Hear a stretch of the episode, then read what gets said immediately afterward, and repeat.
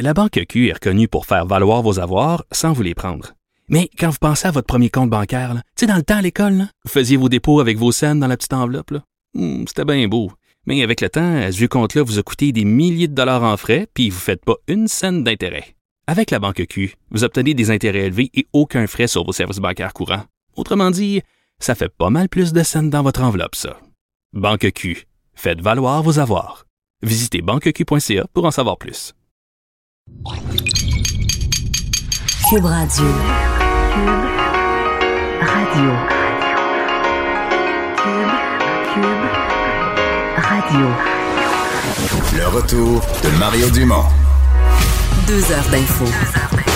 De 15 à 17. Il provoque et remet en question. Il démystifie le vrai du faux. Mario Dumont et Vincent Dessureau. Le retour de Mario Dumont. Bienvenue à l'émission. Euh, C'est mercredi, le milieu de la semaine. Bonjour Vincent. Bonjour Mario. Ça va bien? Va bien toi? Je suis dans une forme resplendissante. Bon. Est-ce que t'es euh, dans le trouble pour les fêtes? Parce que là, euh, on vient de. On est le 19. J'ai fait du magasinage lundi soir. OK. Presque à jour. Oui. Je presque à jour. J'ai fait la SAQ euh, ce matin. Je vais aller en avant-midi. C'est pas important. Acheter ça, pour le, tout le, le temps des fêtes. Le, la SAQ pour tout le temps des fêtes, c'est quoi? C'est 3-4 bouteilles de vin puis un petit phare. C'est une, caisse, là. Ah ouais? Mais euh, ce qui me dérange, c'est ceux, là, c'est le temps des fêtes. Ceux qui, mettons, ont préparé là, un menu 5 services, là, puis après ça, le lendemain, puis ils demandent à la. Ben, je mange du lapin avec un peu de citron, puis là, après ça, le, le, le- l'entrée, ça va être. Là, Tu sais, écoute, J'avais un ami qui travaillait à SAQ puis la demande qu'il y avait le plus souvent, c'est je voudrais un vin. Je- Rouge. puis là, il dit ouais, mais là, parce qu'on a quand même beaucoup, là. Beaucoup. Ben, un bon, là. La, la- la demande la plus souvent, ça, Un ça, bon. un bon, là. Ben, quand même Il y en a? Celui-là. Celui-là est bon. Parfait. Mais je veux dire, au pire, faites vos recherches d'avance. Mais là, les grands menus, euh, puis j'ai une bouteille par chaque. Là, c'est. La, la SAQ est pleine. Alors, euh, Mais faut- faudrait que besoin, ça, de, faudrait que ça avance. conseiller? J'avais besoin de faire débarrer la vitrine. Euh, oui, pour des produits de 22 J'avais- et plus. J'avais un cadeau plus important, puis fallait ouvrir la, la vitrine, puis j'ai T'as fait attendu. débarrer la vitrine. Oui. Et c'est payant, que. Puis là, tu vois comme je suis habillé. Là, À chaque fois, ils te surveillent un peu quand tu t'en vas à la caisse. Là. Fait que t'étais suspect pour faire débarrer la vitrine. peu, un petit peu Mais c'est un suspect. chandail de Noël avec des reines dessus, les gens un peuvent pas le voir à la radio. euh, hivernal. Il est très- un de mes plus confortables, mais c'est pas, j'irais pas dans un gala habillé de même. Avec des reines. Oui, c'est pour ça que quand tu demandes de débarrer, là, ils te suivent jusqu'à la caisse. Bon, euh, parlons de... Ben, faisons le tour de nos nouvelles. Parlons euh, d'Éric Salvaille. Là, ça, circulait déjà, cette histoire-là, mais c'est formalisé, cette requête euh, d'ex-employés qui veulent leur argent. Oui, 736 000 dollars quand même réclamés par euh, en fait d'anciens euh, employés d'Éric Salvaille, pratiquement un an après le retrait des ondes d'Éric Salvaille à la suite d'allégations d'inconduite sexuelle. Les techniciens de son émission en mode Salvaille qui a arrêté évidemment et qui était bon qui fonctionnait assez bien, arrêté du jour au lendemain, euh, ben là vont de l'avant sur le plan judiciaire pour récupérer de l'argent en salaire impayé. Évidemment ça, ça monte vite là, parce qu'on parle de 115 techniciens qui ont perdu leur emploi de façon très abrupte. Il y a, y y une partie de cet 2017. argent-là qui est pour des, du travail qu'ils n'ont jamais fait. C'est-à-dire que l'émission a été retirée des ondes. Eux avaient un contrat jusqu'à la fin de la saison. Et là, ils réclament, ils réclament de l'argent, mais ils n'ont pas fait le travail, dans le fond. C'est pas juste qu'il y avait le travail. contrat. là, Il y a un contrat. Euh, Ouais. C'est sûr que c'est assez... euh, dans ce domaine-là, ça veut pas dire que le lendemain, tu trouves un autre show Non, euh, sur mais lequel une fois la saison, c'est arrivé en cours d'automne, une fois que la saison est entamée, là, je veux dire, euh, les autres émissions qui sont en ondes ont déjà leur personnel. Tu peux, tu aller remplacer une maladie, si t'es chanceux, tu peux te trouver un petit poste, mais la grosse majorité, il est trop tard. là. En octobre, là, tu t'imagines, t'es en plein cœur de la, de la saison la plus importante de, de l'année. Alors, euh, ça a été difficile pour ces gens-là. Alors, euh, aujourd'hui, à l'hôtel de, à l'hôtel du centre-ville de Montréal, euh, dans un hôtel, on est allé de l'avant avec ça, avec des avocats, euh, les avocats des deux parties, là, dont l'Alliance québécoise des techniciens et techniciennes de l'image et du son, l'Actis, euh, qui a été d'ailleurs rencontré par TVA Nouvelle, le directeur général Gilles Charland aujourd'hui, qui expliquait euh, un peu la situation. Il dit le grief vise Éric personnellement, ainsi que toutes ses compagnies. Euh, et s'il manque d'argent en lien avec la réclamation, ben, ce qu'on dit, c'est que ceux qui ont racheté la, le- le- donc, toutes les, les, les, les, actifs de Salvaille Eco, Media Ranch, mais devrait absorber la totalité ou le sol des réclamations des techniciens. Alors c'est là qu'on n'est pas nécessairement d'accord. Est-ce qu'on a racheté aussi ce qui serait dû dans d'éventuelles poursuites? Alors ce sera à, suivre. Le procureur d'Éric Salvaille a indiqué que son client n'allait pas témoigner ou se présenter aux auditions, mais on va tenter de le forcer à le faire. alors pour l'instant, Éric Salvaille ne semble pas vouloir témoigner dans ce dossier-là. Arrestation à Québec, il faut, faut, rappeler aux gens le cas, un homme qui avait été frappé euh, euh, passé minuit tout près du, euh, du pont de l'île d'Orléans à Québec sur une autoroute. Puis pour avoir couvert la nouvelle, le lendemain matin, on se demandait vraiment, c'était un peu la grande question, que faisait cet homme? Euh, avoir un piéton sur l'autoroute, ça n'a pas d'allure. Personne ne semblait comprendre exactement d'où il venait, où il allait. Puis là, on commence à saisir. Oui, Stephen Herbs, de 27 ans, de Lévis, qui avait été heurté mortellement devant euh, sur l'autoroute du frein Montmorency. Pour ceux qui connaissent Québec, c'est un coin où il n'y a pas vraiment de passants. Là. Y a pas, tu peux rarement te, tomber sur l'autoroute du frein. Il n'y a, pas de, resto et de, petits commerces autour où tu allais prendre un café. Non, il n'y a pas de raison de se retrouver là, surtout dans le secteur près de la chute Montmorency. Il avait été heurté mortellement par un véhicule. C'est dans la soirée du 16 décembre. Et voilà que la Sûreté du Québec annonce l'arrestation de quatre personnes qui auraient agressé l'homme euh, préalablement avant sa mort, elle l'aurait laissé sur l'autoroute où il a été finalement frappé quelques minutes plus tard. Euh, alors, euh, Frank Angov Caron, 25 ans, qui sera accusé d'homicide involontaire. Et ça, c'est quand même intéressant parce que, de ce qu'on comprend, le jeune homme a été battu, euh, laissé ensuite sur, l'autoroute où il a été frappé. Donc là, on parle carrément d'homicide involontaire. Alors, on... le moment où il a été frappé, là, personne ne comprenait rien. Le type devait être un peu perdu. Euh, désorienté. Désorienté. Euh, alors, il est accusé aujourd'hui au palais de justice de, de, Québec, euh, accusé d'avoir carrément causé la mort de Stephen Herbs. Et lui a été arrêté cette nuit vers 3 heures du matin, mais la police avait arrêté trois autres individus le 17 décembre, donc le lendemain du décès de Stephen Herbs, un homme de 22, 23 et un de 52 ans qui ont été remis en liberté sous promesse de comparaître. Alors, un, un gros dossier. Quels les motifs? Ça, on ne le sait pas encore. On garde le, dossier des motifs pour les, tribunaux, alors on le saura plus tard.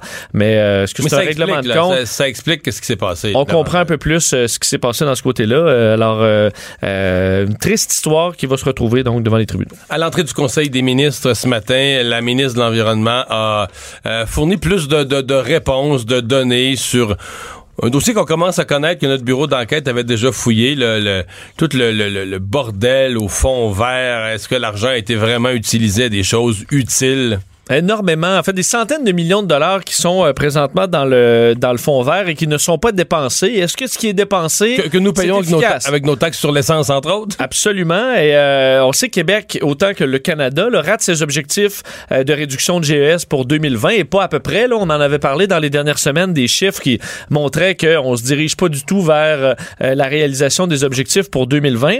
Et le fonds vert, il y a de l'argent là-dedans. Là. On parle des surplus au 31 mars 2018 949 millions de dollars. C'est énorme. Alors, des ressources euh, qui sont disponibles, mais qui ne sont pas mises à contribution pour l'atteinte des objectifs gouvernementaux de réduction de GES. C'est au dire du premier ministre François Legault, euh, qui euh, aujourd'hui parlait carrément d'un fouillis.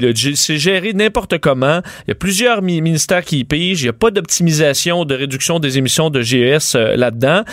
dans le rapport du Conseil de gestion du Fonds vert, ce qu'on dit, c'est qu'on ne fait pas le travail, malgré des sommes qui sont très, très importantes. En fait, il y a là 34 euh, actions et euh, des sous-actions qui, qui, ont des budgets de plus de 10 millions de dollars, ce qui fait un total de 1,4 milliard euh, de dollars. Et le budget a augmenté depuis 2013 de 50% alors que la réduction d'émissions de GES, la contribution du fonds, a baissé de 40% Alors le budget a beaucoup augmenté et l'effet au niveau des GES diminue. alors on peut se poser des questions. on dit également que la façon de réclamer des, des subventions est vraiment difficile. On fait affaire avec un, paquet de, ministères euh, pour, pour être capable d'obtenir ces montants-là. Alors, très compliqué. Alors, on parle carrément d'un fouillis là-dedans euh, qui ne contribue que très peu à la réduction des GES au Québec. Et pourtant, on nous fait payer une taxe sur l'essence pour ça. Parce que c'est pas c'est vraiment pas l'argent qui est le problème là. L'argent il y en a.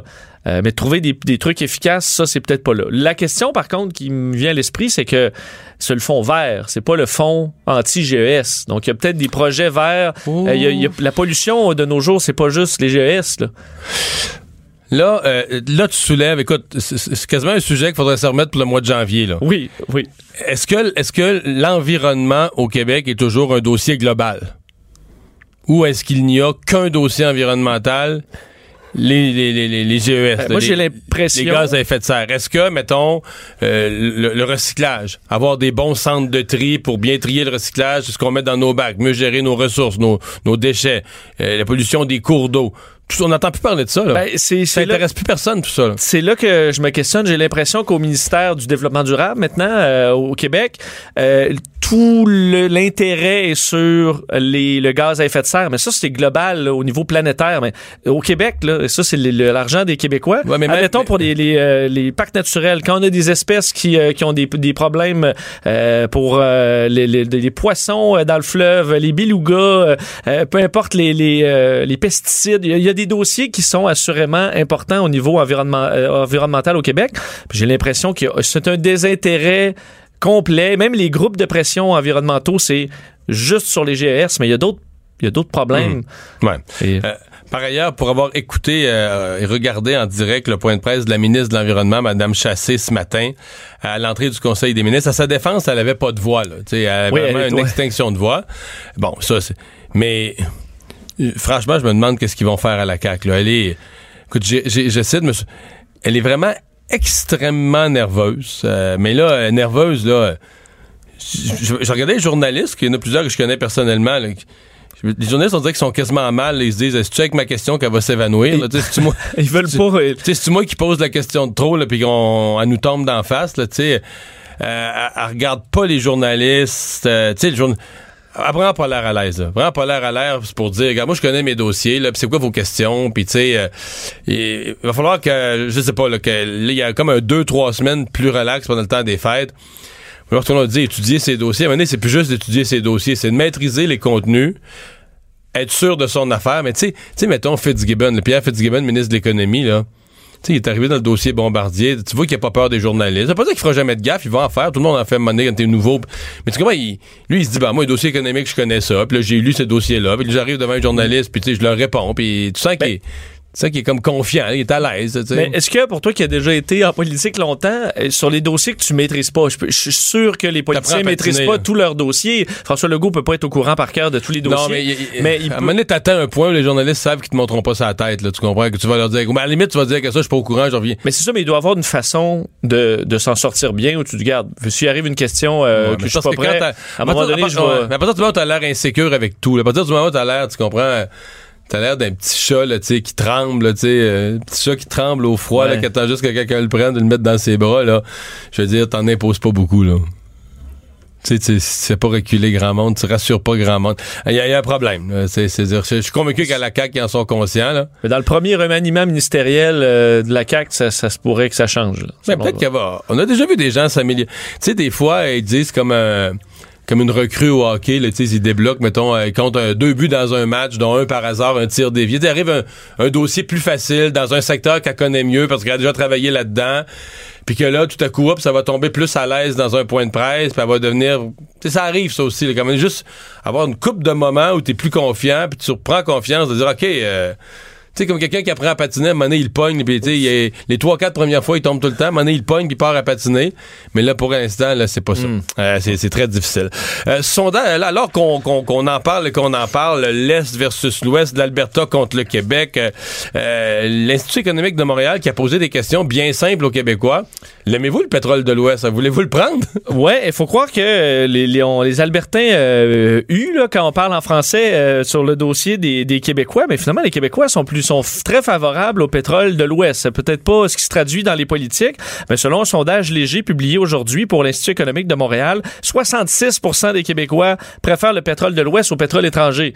Euh, et la différence est, est impressionnante. Le 66% pour le pétrole de l'Ouest, 7% pétrole des États-Unis, ensuite Algérie, Nigeria, euh, pays du Moyen-Orient, 1% Euh, Alors, les Québécois sont très prêts à aller de l'avant avec le, le pétrole de l'Ouest et aller de l'avant aussi avec euh, le, pipeline comme meilleur moyen de transport qui serait, selon les Québécois, le plus sécuritaire à 45% devant le camion citerne à 14% le train à 13% et le bateau à 9% Alors, autant pétrole de l'Ouest, domination euh, de, est de loin, le pipeline euh, est de loin. Et au niveau de la... Est-ce qu'on devrait produire nous-mêmes, nos propres ressources au Québec, 53% des Québécois euh, sont en faveur qu'on exploite davantage nos propres ressources plutôt qu'importer. Mais c'est fou, c'est comme si tu disais que 90% de ce qui se dit, parce qu'on s'entend que c'est l'inverse de ça. Complètement. 90% de ce qui se dit sur toutes les ondes, puis 99% de ce qui se dit sur les ondes de Radio-Canada. C'est pour ça que le monde, les gens sont ailleurs. Les gens, moi, je trouve que les Québécois là-dedans là, sont raisonnables parce que quand tu leur demandes est-ce qu'ils veulent qu'on s'attaque au changement climatique, oui, la transition énergétique, tu sais, les gens sont, ils sont informés et au courant que le pétrole dans 30 ans, ça, va- ça va être en, déclin quasiment fini. Ils vont passer vers d'autres choses. C'est juste qu'il y a comme un, ré- on dirait qu'il y a un réalisme des gens que leurs élites ou que leurs politiciens ou encore que le- leurs artistes et leurs journalistes pour une partie euh, saisissent pas là, tu sais que le monde non dites, dites-nous les choses telles qu'elles sont là puis c'est correct là? Là, on va faire ça puis après ça il n'y aura plus de pétrole les autos électriques vont arriver la technologie va s'améliorer le prix des autos électriques va baisser inquiétez-vous pas on va en acheter tu sais il y a comme Tu penses qu'il y a un- je pense qu'il y a un côté gros bon sens dans le monde qu'on sous-estime à vouloir leur faire la et morale qu'il y a une La- déconnexion? euh, donc, Ouais, euh, ouais, ouais. Ben, c'est sûr. dans la Ben, classe politique? ah, d'une volonté de faire la morale aussi au monde, là, puis c'est ça, ça, ça vire en, ça vire en gilet jaune. euh. Il faut que je te raconte une anecdote Ah sur les gilets jaunes. Vas-y. Ce matin, j'ai reçu euh, en ondes à LCN le ministre François-Philippe Champagne. Oui. Que, que j'aime bien, qui est très dynamique, qui est à son affaire, qui répond aux questions quand même, puis tout ça. Et puis, euh, il est arrivé, il arrivait du, du chantier du pont Champlain. Les gens ont peut-être vu d'un bulletin de nouvelles télé Pont ou en, ou photo. Le pont Samuel de Champlain dorénavant. Et il y avait, euh, il y avait pas le choix, c'était un chantier, ça prenait une veste de sécurité, il y avait un gilet jaune. Et moi, mon réflexe, je trouvais ça cool. Il, arri- il arrivait, là. Je te dis, il est rentré dans notre studio, là, deux minutes avant l'entrevue, il arrivait de là. Moi, j'ai dit, ah, faut pas garder ça. C'est plutôt cool de dire, vous arrivez du chantier. Il y a un membre de son personnel, allumé, je dois dire, c'est pas moi qui avais raison, c'est le membre du personnel. Parce que moi, j'avais pas de mauvaise intention, qui dit non, euh, monsieur le ministre, faut pas vous présenter qu'un gilet jaune à la TV. Hein, c'est vrai? le gilet jaune, tu sais. Donc, toi, tu y avais même pas. J'ai même pas pensé à ça. Moi, moi je me disais, tu arrive du chantier, puis ça fait vraiment un ministre, tu comprends? Ses bottines d'un pied, sa veste de sécurité sur le dos. Il part du chantier, saute dans l'auto, s'en vient, s'assoit dans mon studio. Moi, je trouvais ça cool. Puis là, après coup, je me disais, hey, ça y en a-tu des jokes? Y aurait-tu pu se faire écœurer avec ça? Ouais, là, le gilet jaune. Donc, il y a un employé qui a été vigilant. Ouais, il y a des employés de son équipe qui a été, euh, qui a été vigilants. Peut-être que bientôt, les, euh, ça va être orange. Oui, Tu sais, ils vont- mais là, je sais pas si règles d'autres si l'orange est aussi bon que le jaune. Euh, arrestation en Chine, donc d'un troisième citoyen canadien. Oui, mais euh, faut dire que euh, c'est parce que là, c'est le, le- le- le dernière arrestation depuis les deux cas qui ont été Mhm. euh, clairement en lien avec ce conflit entre le Canada et la Chine. sûr, hein? Là, le troisième, en fait, c'est quasiment sûr que c'est pas lié. là. Je comprends qu'il y en aura des arrestations de Canadiens en Chine à un moment donné là, dans, dans l'histoire et ce sera pas à chaque fois en, en lien nécessairement. Mais ce qu'on apprend, c'est que en Chine, s'est fait arrêter une- un, un troisième citoyen canadien. Euh, Justin Trudeau a été mis au courant de cette détention d'un citoyen canadien, selon le, le mi- le ministère canadien des Affaires étrangères. Mais on, on- bon, il y a d'ailleurs déjà un lien entre la famille et euh, le, le- le- le- bon, le responsable consulaire là-bas qui assiste, mais il n'y a pas de, de raison de croire que ce qu'il y a un lien là-dedans. Ce n'est pas un diplomate, ce n'est pas un responsable d'entreprise. Ouais, en même temps, Vincent, c'est compliqué parce qu'officiellement, les Chinois vont dire que les deux autres non plus, c'est pas relié du tout. Là. Effectivement. C'est l'application de la loi. Ils ont menacé la sécurité de la Chine, Euh, la oui, sécurité nationale. Oui, c'est pas relié du tout. Ça Mais évidemment, euh, tu sais, Michael Kovrig ou Michael euh, euh, Spaver, les deux qui ont été arrêtés, c'est pas parce qu'ils se sont battus après euh, une brosse, là, admettons, en Chine. On alors, dans l'autre cas, on n'a pas les détails encore, mais ça semble être plus clair que ce n'est pas relié. chose. Il a fait quelque chose de. Il a peut-être fait quelque chose, ça, ça- ça peut arriver. Du moins, on va garder une grande prudence dans cette troisième arrestation qui, d'ailleurs, aucune information n'a été dévoilée en raison de la loi sur la, en fait, sur la vie privée. Là, c'est ce qu'Ottawa a dit. Mais quand même, on va surveiller ce dossier-là du coin de l'œil, mais ça semble pas être lié aux deux autres. M. Legault qui a donné euh, des entrevues aujourd'hui à Cube Radio. Absolument. Euh, le premier ministre qui était, euh, qui était en visite dans nos studios a rencontré à la fois Benoît Dutrisac et Antoine Robitaille cet après-midi pour parler de différents dossiers. Je vais vous faire entendre deux extraits parce qu'il y a des dossiers quand même chauds au Québec auxquels le premier ministre a pu répondre. le premier étant sur les signes religieux. Qu'est-ce qu'on allait faire avec des, bon, des, des gens qui affichent des signes religieux euh, dans, euh, dans des postes qui, où ce ne sera plus accepté. Position qui va peut-être être, euh, controversée, mais je vous fais entendre le premier ministre. Maintenant, il y a combien de personnes actuellement dans ces catégories d'employés qui portent un signe religieux? Est-ce qu'on est capable euh, d'offrir à ces employés-là des emplois dans les bureaux où ils sont pas en contact avec euh, des clients ou des élèves. Ben, c'est ça qu'il faut regarder combien il y en a, comment on peut agir sur ces personnes-là. Moi, je souhaite pas euh, avoir une victime là, qui vient dire j'ai perdu mon emploi alors qu'on m'avait pas dit ça quand on m'a embauché. C'est pas idéalement ce que je souhaite. Mais par contre, ce que je souhaite, c'est qu'à l'avenir, tous les, toutes les personnes qui sont en autorité ne puissent pas porter de signes religieux. Bon, donc on va les déplacer, du moins s'organiser pour qu'ils ne soient pas à la vue. En position d'autorité euh, visible. D'autorité visible. Ouais. C'est bon, ça. C'est une nuance par rapport à sa position. Mais je pense que c'est CAQ qui est euh, veux dire en mode euh, écoute des partis d'opposition. Euh, ils veulent avoir l'air ferme, comme on dit, ferme mais ouvert. Ben, ferme mais pas ferme mais pas têtu. Ce qu'on veut éviter, je pense aussi, c'est de voir quelqu'un éploré là parce que non, mais qui pourrait aller se plaindre à l'ONU là. Oui, quelqu'un pourrait aller porter plainte à l'ONU en disant moi je travaillais au gouvernement du Québec, j'avais été embauché, je suis une bonne personne, mais à cause de ma religion et de tel signe religieux, on m'a congédié puis comme une enseignante émite ses élèves qui doit quitter. ça, la CAQ, ça leur tente pas. Non. Alors, peut-être pour ça. On va essayer de les relocaliser le plus possible et de leur garder de bons emplois.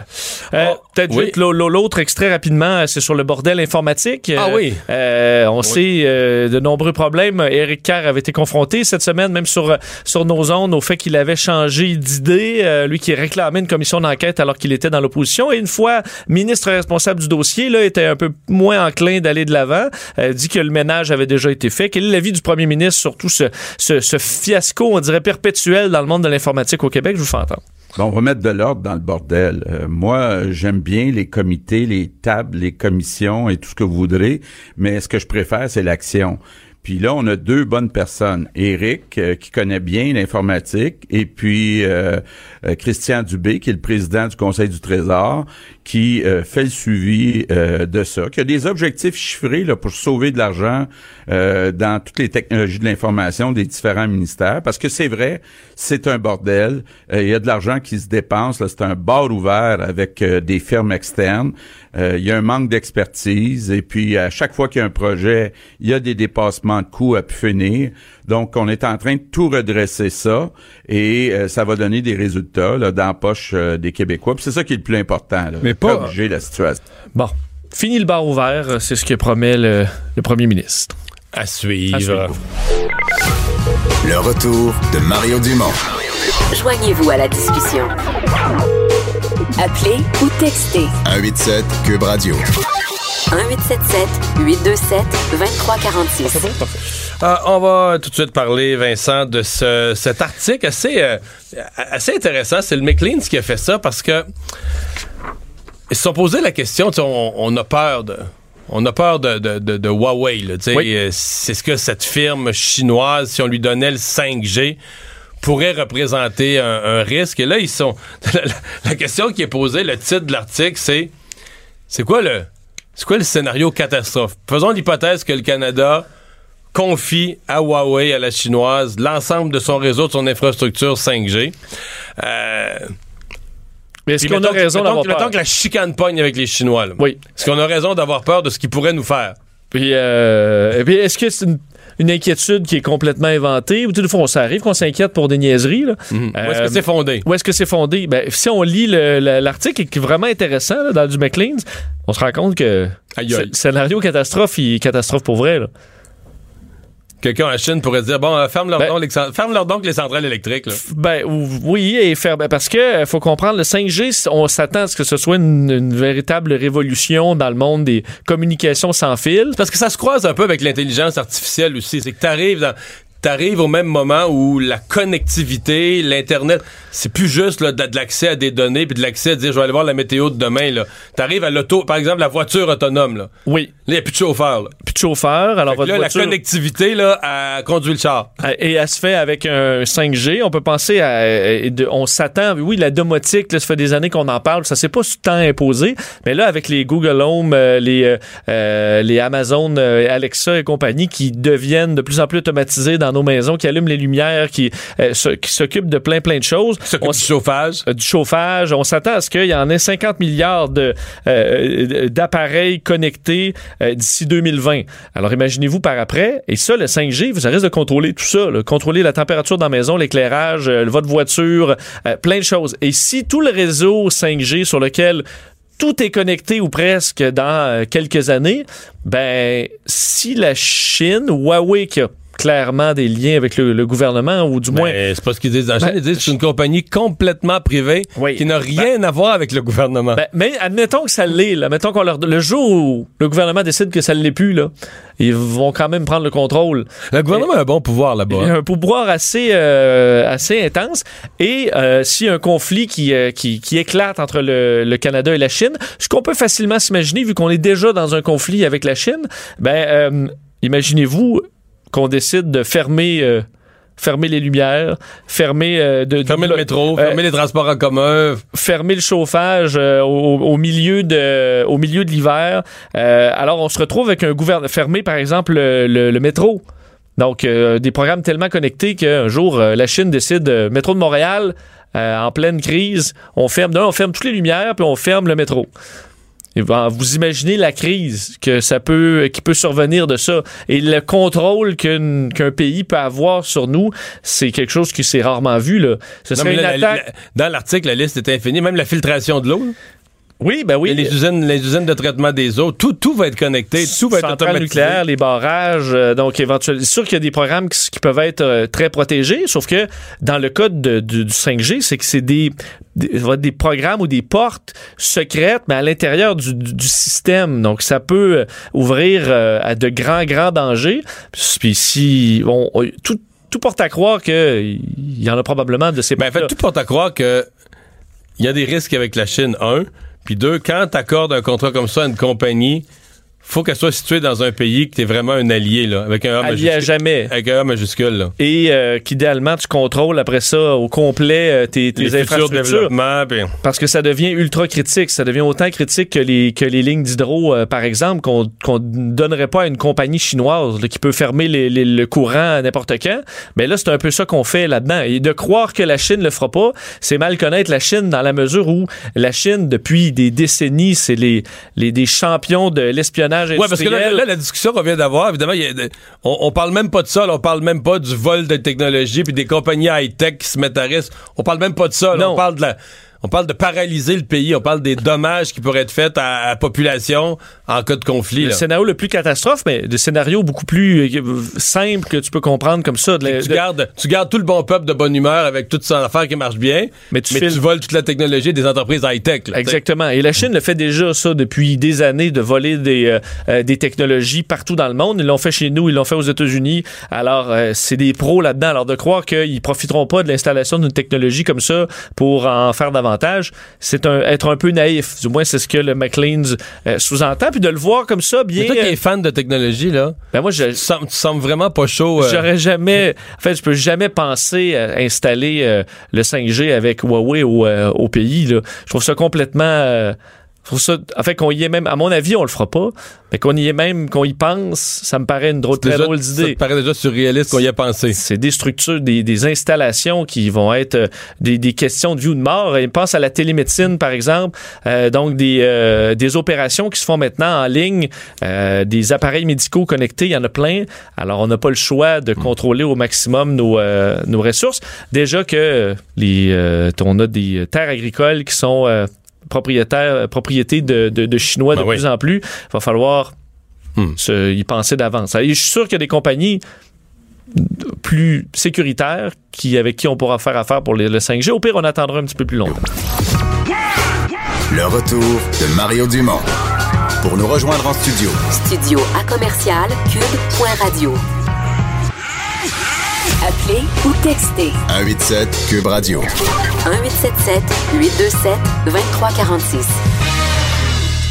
Ah, C'est une nouvelle qui vous a peut-être euh, surpris ce matin, Vincent. Le personnel de, de Québec solidaire, donc euh, Oui. le personnel qui travaille pour les élus à l'Assemblée nationale ou dans les circonscriptions, songe à se syndiquer. Oui, et c'est une première pour un parti provincial euh, au, au Québec. Là, j'ai fouillé ça ce matin parce que je savais, au Parti québécois, les employés de la permanence, donc ceux dont l'employeur, c'est le Parti québécois et non pas à l'Assemblée nationale, sont syndiqués depuis belle lurette. OK. Mais ils ont jamais syndiqué ceux qui sont les employés des, des ministres, des députés euh, au fil des- du temps ou dans les bureaux de comté. ou- C'est là qu'est la différence, parce que la, la CSN dépose une, une demande euh, donc de syndicalisation euh, devant le tribunal administratif du travail. Ça a été fait hier, et ça, ce qui- ça concerne les salariés qui travaillent pour l'aile parlementaire de l'Assemblée nationale pour Québec solidaire et dans les bu- et bon et dans les bureaux de circonscription des élus de, de Québec solidaire. Alors c'est pas des employés de Québec solidaire, mais des employés de l'Assemblée nationale qui demandent à être syndiqués.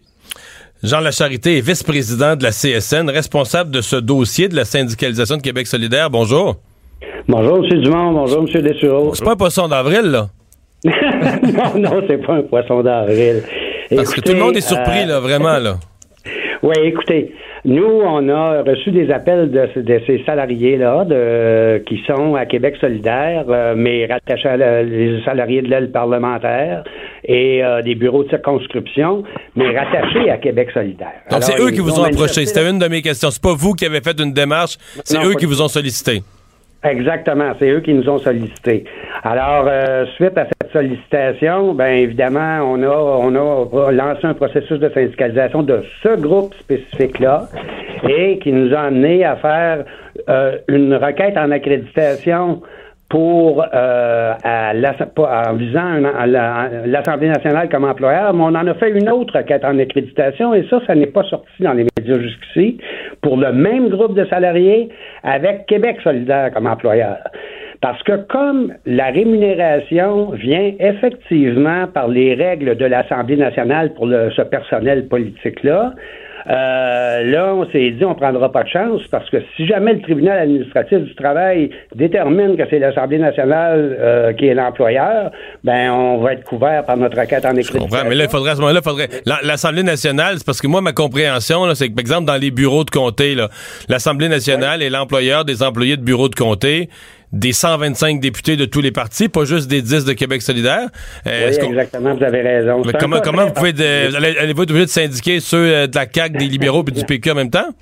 Non, écoutez, je pense qu'il faut faire une distinction là entre la question de l'unité d'accréditation visée. Nous, le- les salariés qui sont visés par cette requête en accréditation, ce sont les salariés qui sont rattachés au travail avec Québec solidaire. Maintenant, la, la question va se poser qui embauche? C'est pas l'Assemblée nationale qui a embauché ces gens-là. Là. C'est le député. C'est le parti politique, c'est le député, c'est le parti politique pour euh, l'Assemblée nationale, euh, pour le service de recherche, par exemple, pour faire les travaux, soutenir euh, les travaux de, la- de- de l'Assemblée nationale, de l'aile parlementaire de Québec solidaire. Et là, la question se pose, c'est est-ce que nous, nous, on s'est basé sur la communauté d'intérêt. Alors, quand vous me posez la question, avez-vous, euh, est-ce que ça concerne les autres, les autres salariés des autres partis politiques? Ben, ils n'ont pas la même communauté d'intérêt. Vous le savez, M. Dumont, vous avez siégé Non, je assez longtemps à l'Assemblée nationale. Ce sont des adversaires politiques. Alors, euh, c'est loin d'être la même communauté. Je comprends, sauf qu'une bonne partie des règles de rémunération, les, les, les assurances, puis tout ça, c'est fourni par l'Assemblée nationale. Mettons, les, les employés des bureaux de comté, là, euh, l'assurance invalidité de l'employé euh, de, de, de Québec solidaire dans la circonscription de Tachereau, puis euh, de- du, du, du député libéral dans, dans Outremont, ils ont, tu vois, ils ont la même, euh, ils ont la même assurance invalidité. Fait, il y a un paquet de choses. Ils ont pas nécessairement le même salaire. ça, le député décide comment il distribue sa masse salariale en termes, en termes de salaire, mais tout le reste, là, ça, c'est, la même chose pour tout le monde. Ça relève de l'Assemblée. Vous allez négocier quoi? Bon, ben voilà. Ben là, peut-être qu'on pourra négocier, avec ce que vous nous dites là, peut-être qu'on pourra négocier ce que les députés vont allouer comme salaire, là.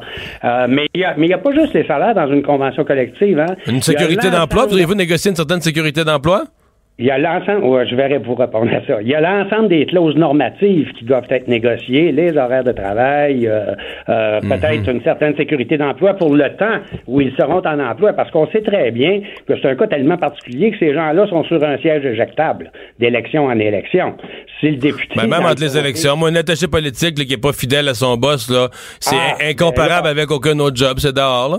Ben là, c'est peut-être qu'on va leur offrir une meilleure protection. Mais écoutez, là, Ouais. je, je veux pas mettre la charrue devant les bœufs parce qu'on n'en est pas là du tout à ce moment-ci. Vous savez, à la CSN, ce sont les membres de l'unité d'accréditation qui vont déterminer leurs priorités de négociation. Ce sont eux qui vont déterminer ce qu'ils vont faire comme demande à la table. Nous, on va Mais être vous, vous trouvez pas ça absurde? faire La Vous, négociation. vous trouvez pas ça absurde comme demande, là? Vous trouvez Absolument pas. Abso- absolument pas parce que, Monsieur euh, Dumont, Monsieur Dessureau, ce sont des salariés au sens du Code du travail. Or, tout salarié au sens du Code du travail a un droit fondamental à la syndicalisation. C'est prévu au Code, à condition, évidemment, d'obtenir une majorité de, de, de, de Ouais. personnel euh, visé dans l'unité Si d'accréditation. ça fonctionnait, là, si ça fonctionnait, c'est-à-dire qu'il y aurait une négociation d'une première convention? Oui, ben ouais, absolument. Avec absolument. euh, le, le droit de grève inclus, ça veut dire qu'on pourrait se retrouver avec les gens les gens des circonscriptions représentées par Québec solidaire, le bureau de comté fermé sont en grève. Ben là, écoute, on n'en est pas là du tout. Là. Puis quand on se syndique... Non, on n'est pas là, mais si, si on ouvre la porte, si on prend ce chemin-là, faut être prêt à se rendre jusqu'au, jusqu'au chalet, là. Ben, écoutez, nous, on pense d'abord dans un premier temps qu'on va réunir notre monde, on va déterminer avec eux c'est quoi leur priorité. Après ça, on va rencontrer rapidement l'employeur par la suite pour établir les balises de, de- du processus de négociation. Puis, euh, devant tout employeur qui se veut respectueux, là, on se rend pas à la grève dans ce temps-là. Là, on fait pas des, on fait pas des moyens de pression pour faire des moyens de pression. Alors, l'idée, c'est que ces gens-là veulent régulariser, j'imagine, leurs conditions de travail dans un dans un texte qui va être une convention collective qui va fixer les règles euh, des conditions euh, des conditions de travail. Alors, euh, on en est là pour l'instant. Puis évidemment, le TART aura des décisions à prendre. Le, tribunal administratif du travail aura des décisions à prendre. euh, euh, D'abord, est-ce qu'il va nous accréditer ou pas, mais qui, qui est l'employeur ensuite? Puis là, Le- on va on va travailler en fonction de ça. Advenant que, parce que là, ils sont 10, advenant que Québec solidaire se retrouve au pouvoir, là, ils nous disent, eux autres, c'est ça qui va arriver en 2022. Fait que moi, je prends pour acquis, on jase en parlant, en partant du fait que ça va être ça, là. Euh, euh, vous seriez pas, vous avez pas l'impression que, parce que là, tous leurs employés, leurs employés de cabinet, les cabinets ministériels, tout le monde se retrouverait, euh, par extension, le syndiqué CSN. Tu vois pas ça bizarre que le, parti gouvernemental, les employés de cabinet, tout le monde, euh, tu vois pas, vous avez pas l'impression que c'est un peu, un peu en conflit d'intérêts, que tout ce monde-là soit des syndiqués CSN? Non, non. Par rapport aux autres centrales, non? Tous ceux qui sont considérés comme salariés vont pouvoir être euh, des syndiqués, effectivement, mais s'il y a des cadres euh, euh, dans, dans le parti, là, c'est pas syndicable, ça, les cadres Ouais. ne sont pas syndicables. Alors, écoutez, mais on n'en est pas là, là. Mais je tiens à vous mentionner également qu'effectivement, c'est une première au Québec pour le personnel de l'aide parlementaire et les, les bureaux de circonscription. C'est une première, peut-être même une dernière, mon cher. à la Chambre des communes, ça existe, hein? Les salariés du NPD sont syndiqués, puis les salariés du Bloc québécois sont syndiqués également. Là. Alors, euh, c'est une première au Québec. Ouais, ça a l'air-. Et ces deux parties-là, c'est pas un modèle de réussite ces années-ci, par exemple. Ben là, moi, je vais pas sur la base du modèle politique. Ah, je comprends, je comprends, je comprends. sur la base de l'intérêt des salariés euh, qui veulent se donner euh, un contrat collectif. Jean Lacharité, merci beaucoup de nous avoir parlé. Jean Lacharité, Ça m'a fait vice-président. deux. Oui, à vous Au aussi, vice-président de la CSN, responsable du dossier de la syndical- syndicalisation de Québec solidaire. Ben, les réponses de M. Lacharité sont, sont quand même structurées, claires. Ben oui. Mais je- je- franchement, je comprends pas qu'on demande ça, là. Mais je veux dire, j'imagine. Ben, ah, Parce que tu sais, tu sais quoi, t'es attaché politique de comté, là, le samedi matin, t'es d'un déjeuner spaghetti. euh, Je veux dire, il y a comme un. C'est un peu. euh, Peut-être c'est moi qui ai vieux jeu, là, mais c'est un peu comme un. Quasiment une vocation. Là, tu sais, t'as, un titre, t'as une fonction, puis là, tu comptes pas tes heures. Ben, là, ils vont commencer à compter leurs heures, dire, ben là, moi, si je suis allé à déjeuner spaghetti le samedi matin, j'allais là deux heures, fait que là, moi, je peux plus. Dis, faudrait que je prenne deux heures, ben, je vais les reprendre le vendredi après-midi d'après. Là, le citoyen va pour son dossier de CSST, ah, l'employé est pas là, qu'est-ce que tu veux, il reprend ses heures de la fin de semaine passée. Mais si t'es un parti ultra pro-syndical, euh, je veux dire, tu- ils vont vouloir prouver que ça peut fonctionner. Mais ça peut fonctionner au début, là. Juste, le- juste les règles pour euh, les mises à pied, là, tu sais. là.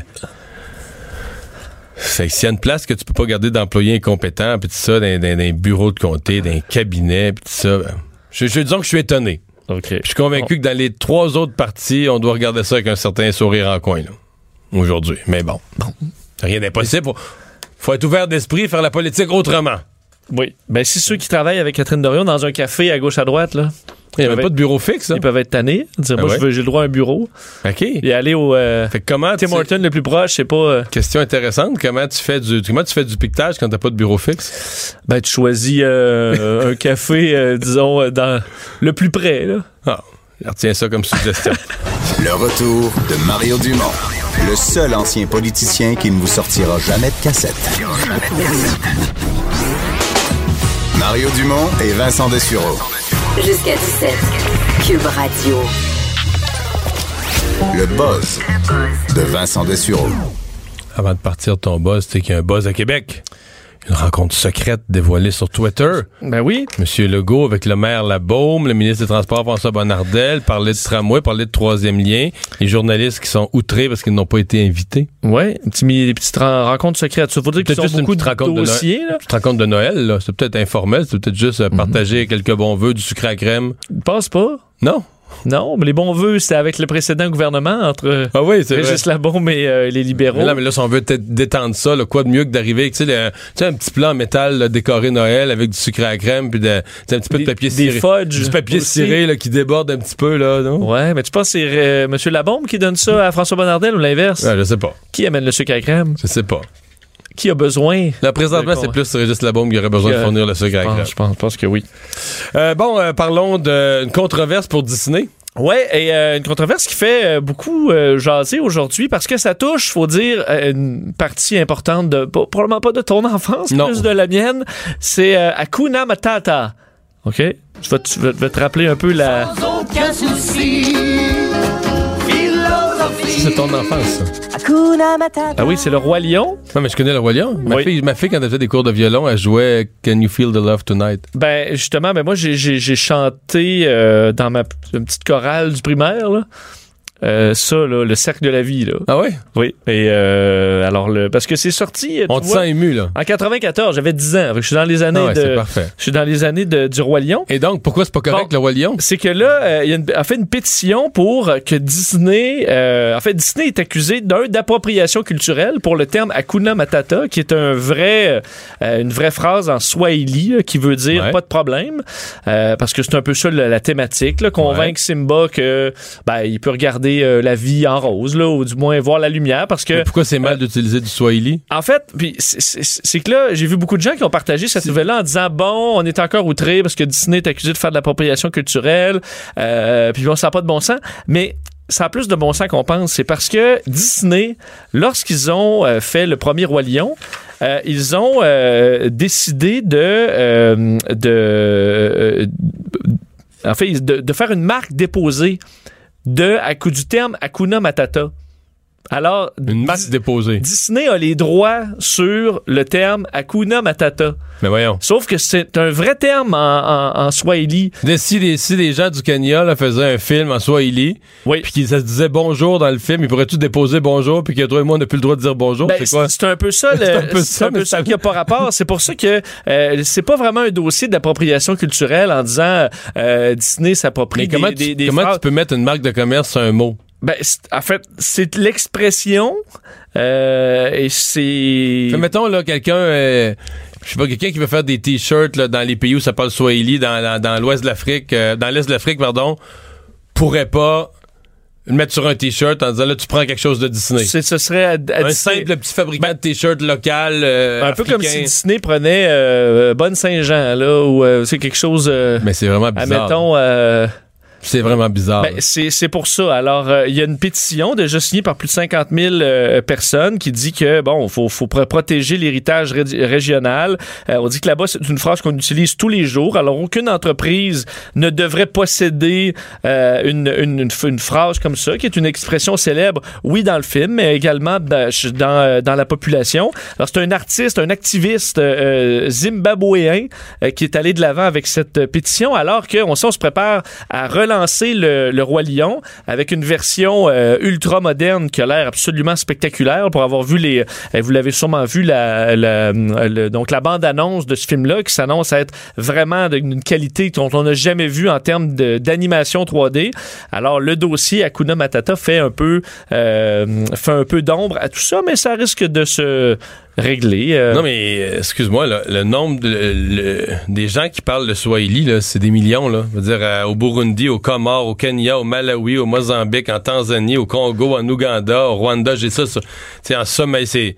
C'est quand même une langue importante en Afrique. là. Comment, Oui. tu peux, comment tu peux prendre deux mots? euh, tu sais, ça, euh, je je- je suis étonné vraiment. Là. Ben, ben c'est ça. Alors, euh, tu- ils l'ont fait quand même. Et je suppose qu'à l'époque, ça a passé parce que c'était justement moins connu. Euh, tu dis, ah, ben écoute, ça doit être peut-être même leur création, mais ça ne l'était pas. D'ailleurs, euh, l'équipe du Roi Lion, à l'époque, était une équipe plus, euh, plus euh, jeune des créateurs, parce qu'à l'époque, j'ai vu un petit reportage là-dessus, aujourd'hui même, où euh, ils avaient transféré à l'époque sur Pocahontas, qui devait être ça la grosse affaire pour Disney. On avait donné un peu plus des juniors sur le dossier Roi Lion qui se sont rendus en Afrique, qui ont été super inspirés par plein de choses, les animaux, et justement cette expression-là, Hakuna Matata, ils se sont donnés au bout. ramené, et mais- finalement, ça a été un succès pas mal plus grand que, que, que Je viens, de Pocahontas. trouver, je viens de trouver qui pourrait trancher ça. Qui ça? Sir Elton John.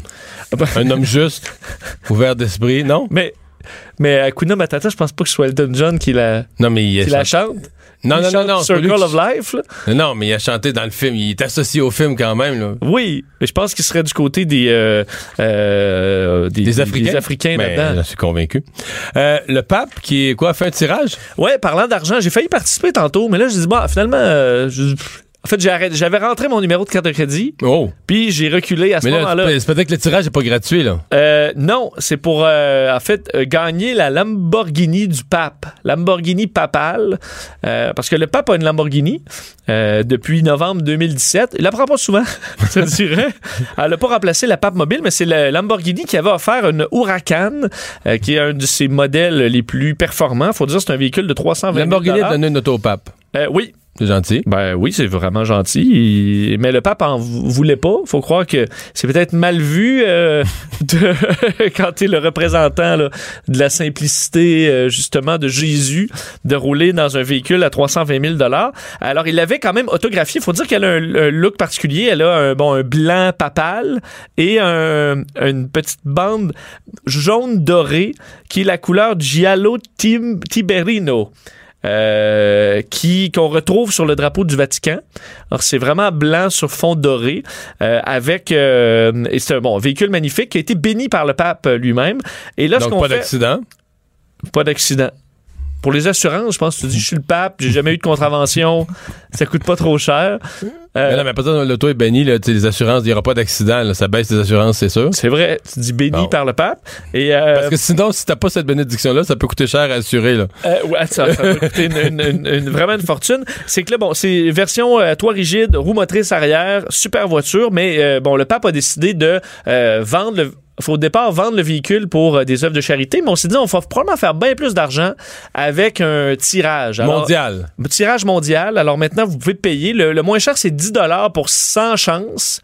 Ben, mettons, euh, 25 c'est 250 chances. Alors, plus vous mettez d'argent, plus vous avez euh, de chances de gagner la voiture. Mais Pourquoi t'as, pourquoi t'as abandonné en chemin, là? Pourquoi t'as choqué? Ben parce que je me suis dit, ça fait le tour du monde. Alors finalement, je suis mieux d'acheter des Loto Parce Ah, que tu pensais que les plus chances étaient trop minces. ben oui, pour gagner, parce que tu gagnes quelque chose qui vaut 320 000, que tu peux peut-être revendre euh, une Lambo, Lambo papale, peut-être un million. Là. Mais euh, je me dis, je suis pas sûr que je, côté des chances versus le prix, Je suis pas sûr qu'on est gagnant dans la mesure où c'est mondial pour gagner un prix qui est quand même pas si immense, là, de, de, de, de peut-être moins d'un million. Alors j'ai. Est-ce qu'on a dit à combien de combien Mais- de revenus on pense faire? Est-ce qu'on a fait des estimés? Combien de participants? Non, mais il reste 42 jours pour participer. C'est mondial. À mon avis, ils vont faire une petite fortune qui ira à la Charities Aid Foundation of America. Est-ce Et que le pape va se retrouver un peu comme à l'Auto-Québec, à côté d'un boulier, tout ça? Ben, oui et non, parce que lorsque, si toi tu gagnes la, la, lambeau papal, tu, vas, tu, tu vas te rendre à- au Vatican et c'est le pape lui-même qui va te donner les clés.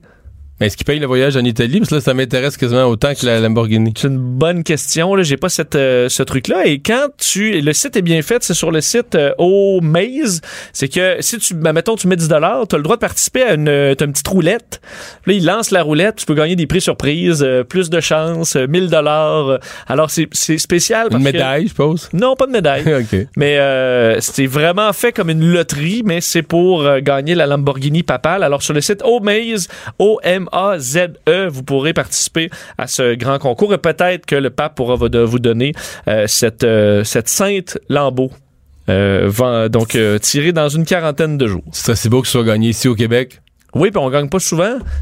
Non, mais c'est pas Ben, vrai, ça. Un bout de temps, on gagnait oui, pas la- la- l'auto, je sais plus laquelle. L'Automax. L'auto qui est pas gagne canadienne, jamais. mais là, on s'est mis à gagner l'année passée. là. Dernièrement, oui, on a gagné quelques gros lots, mais c'est on- c'est encore l'Ontario qui mène.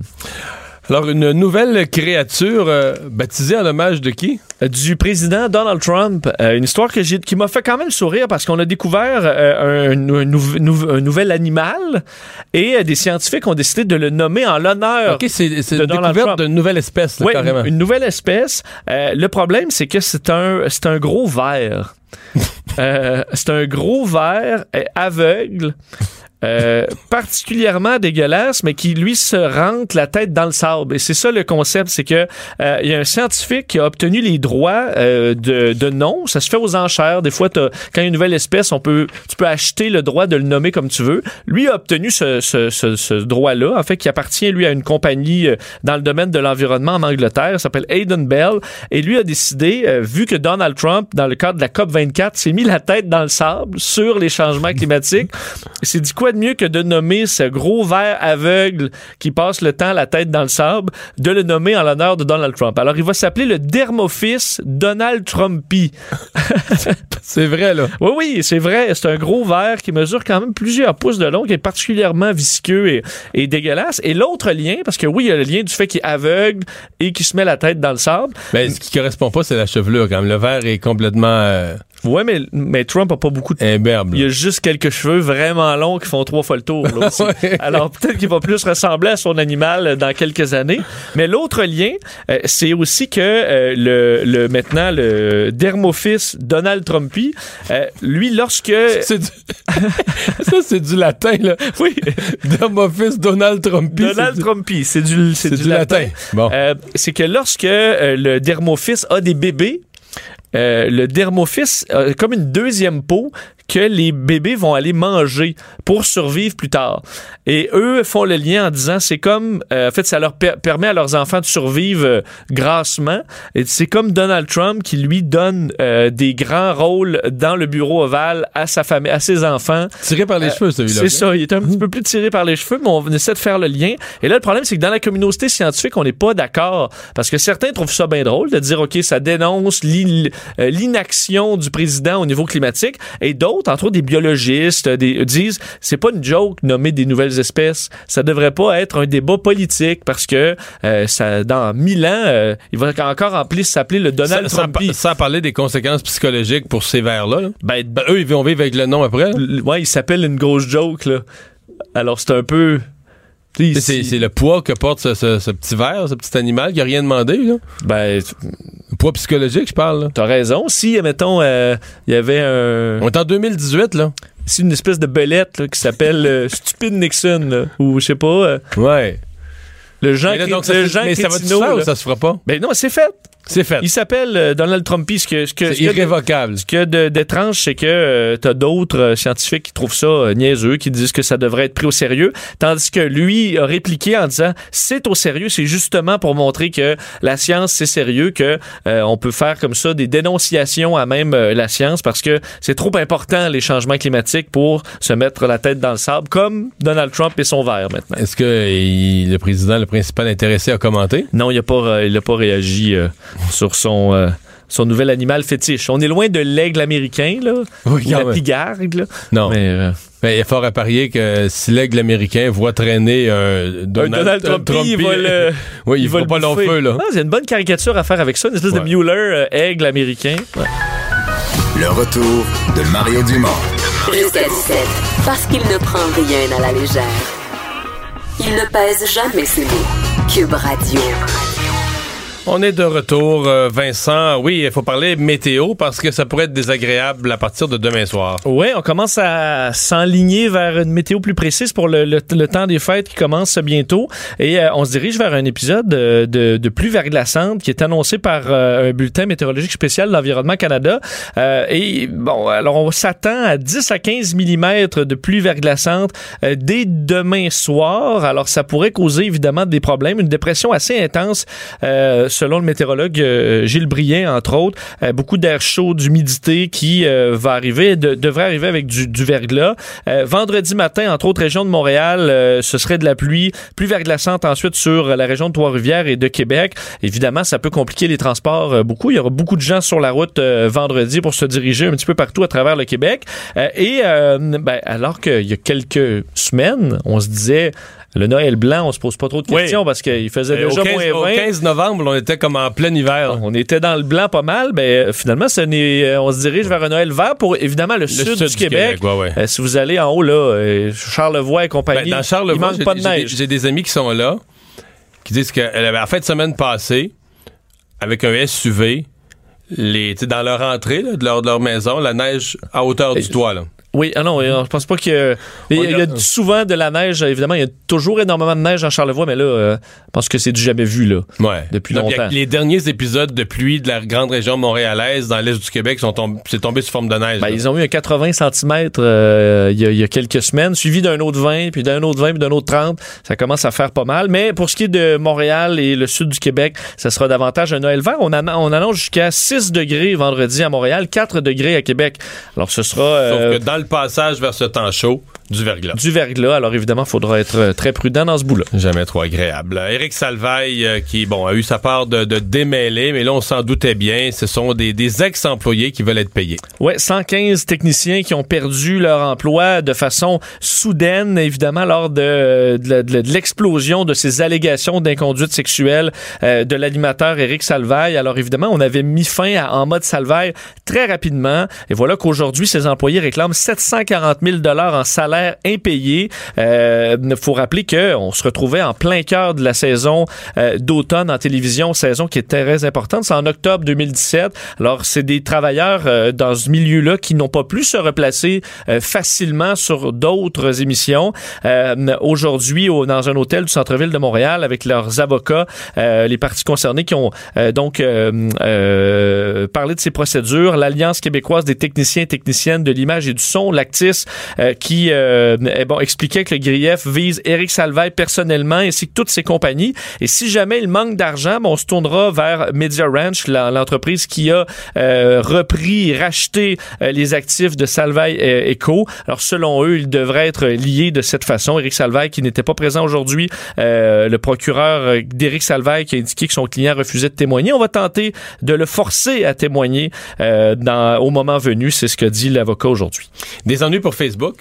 Euh, oui, des, ennuis d'importance qui concluent peut-être, euh, faudra voir, il reste encore euh, euh, un peu plus de deux semaines, mais Facebook qui est encore une fois accusé de ne pas respecter les données personnelles de ses utilisateurs selon une enquête choc du New York Times aujourd'hui. D'ailleurs, Facebook essayait aujourd'hui de, s'expliquer, de minimiser la portée de ces accusations, comme quoi Facebook aurait partagé nos données à des géants comme Amazon, Microsoft, Netflix, Spotify, sans respecter les les, euh, les contrats, enfin un accès plus intrusif qu'ils ne l'ont admis. C'est ce qu'on comprend. Facebook eux, disent qu'ils ont respecté euh, tu sais, tout le texte avec les petits caractères qu'on accepte, ce que le New York Times euh, ben, fait n'accepte pas comme réponse en disant qu'on a entre autres autorisé le moteur de recherche Bing qui appartient à Microsoft à voir le nom de, des amis de ses utilisateurs sans l'accord euh, de ces derniers. Netflix, Spotify. Mais, mais, mais précision, est-ce que, on, mettons Amazon, là, oui.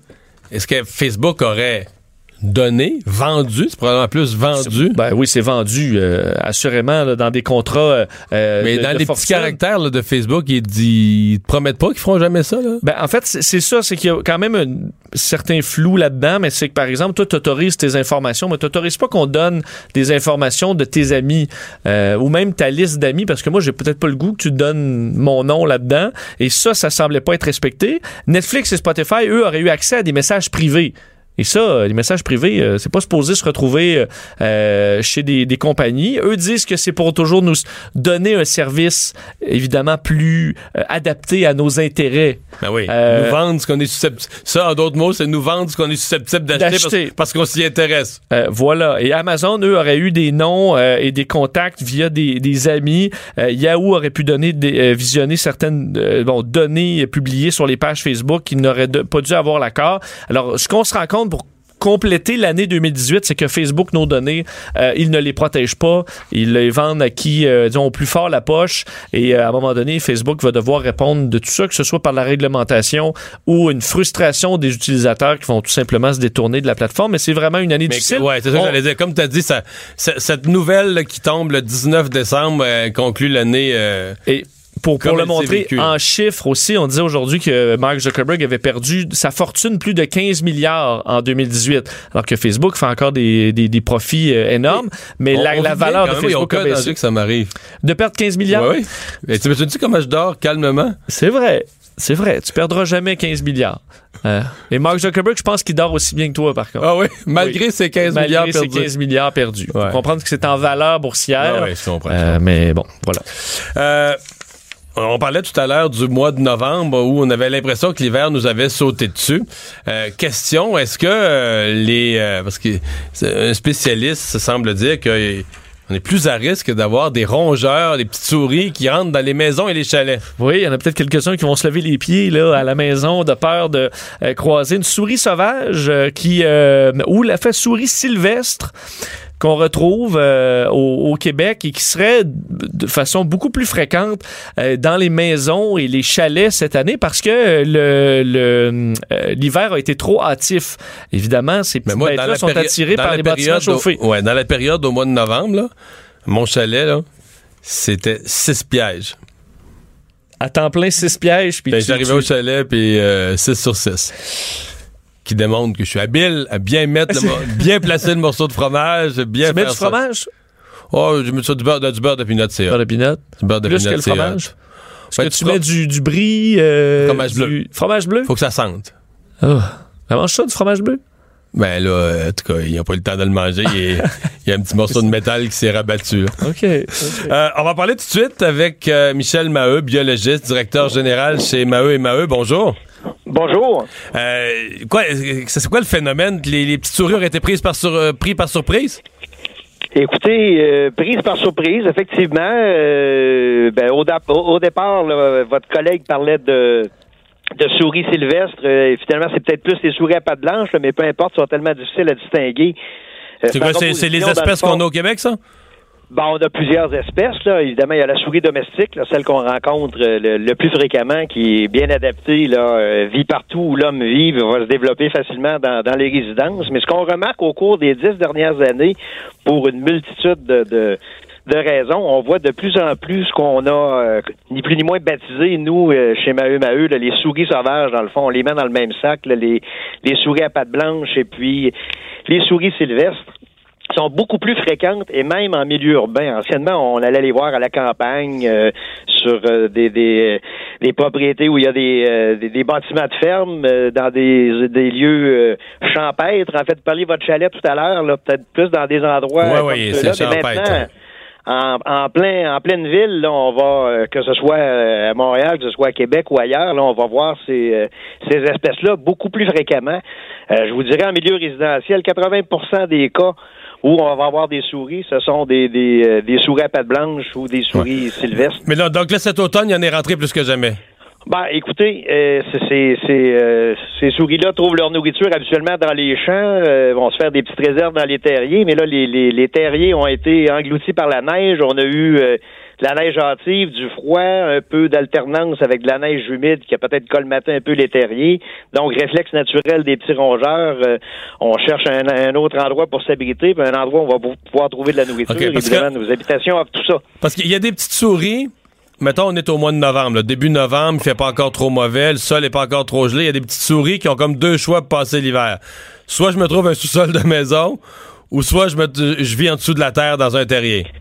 On, on peut vivre, effectivement, ils, vont, ils peuvent passer euh, l'hiver. La plupart de ces petits mammifères-là sont actifs sous le couvert de neige. À partir du moment où la neige se dépose au sol, évidemment, ça crée euh, une belle couche, une belle couche isolante. Alors, Ils euh, vivent en dessous de ça, là. Exactement.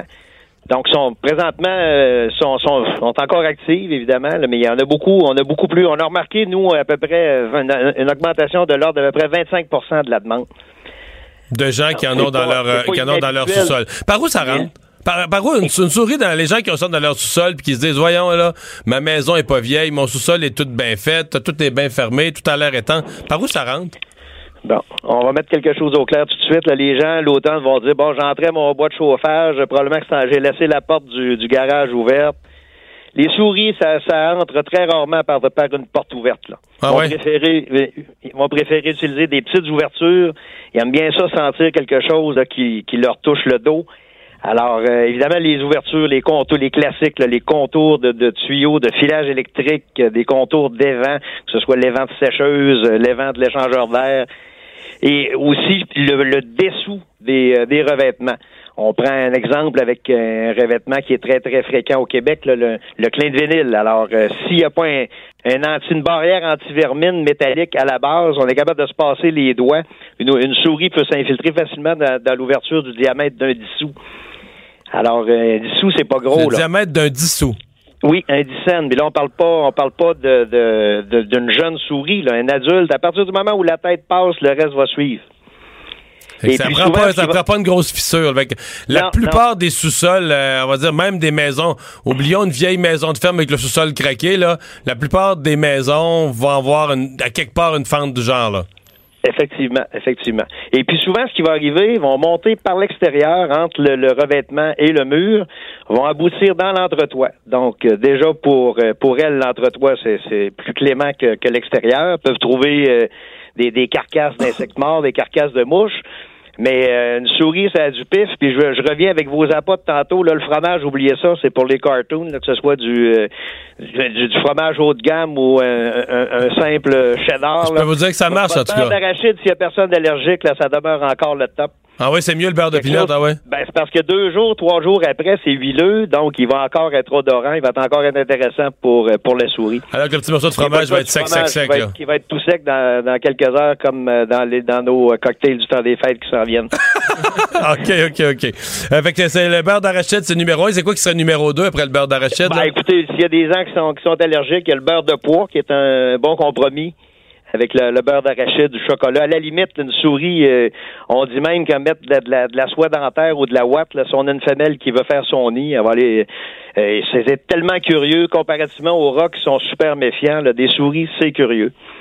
Mhm. Donc, ils explorent leur territoire et puis ils voient de quoi de nouveau là, dans, le, de- dans leur environnement. Il y a des choses qui se vendent, là, tu sais, que tu, tu mets dans la dans la, la prise de courant, puis supposément que ça émet des, des, des ondes, là, je sais pas, très... Aiguës. ultrasons? Des ultrasons qu'on n'entend pas. Nous, l'oreille humaine peut pas percevoir, que ça nous dérange pas, mais que ça les ça rend folle les souris, ça les fait fuir. Ça vaut quelque chose ou ça vaut rien, ça? Monsieur Dumont, si ça fonctionnait, ça, on serait plus en affaires. Ah ouais, c'est zéro barre, il ça? y a- il y a- écoutez, il y, a- il y a des gens, euh, il y a des gens qui, qui, il y a, il y a des gens qui, qui sont crédules. Il y en a qui, qui croient, qui ont installé ça, puis ça Ben là, fonctionne. ils vendent ont ça, probablement ils fait vendent- autre chose. Ils ont probablement parce que écoutez, ça se vend selon les, selon les modèles parce que c'est approuvé soit euh, par, par la, la CSA ou par les, les euh, Underwater, Underwater Labs, UL.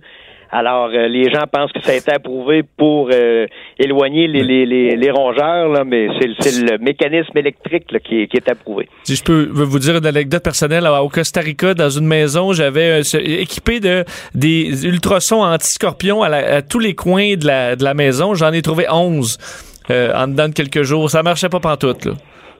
Les ultrasons pour les insectes aussi, ça marche pas. Fait qu'on on oublie ça, les ultrasons.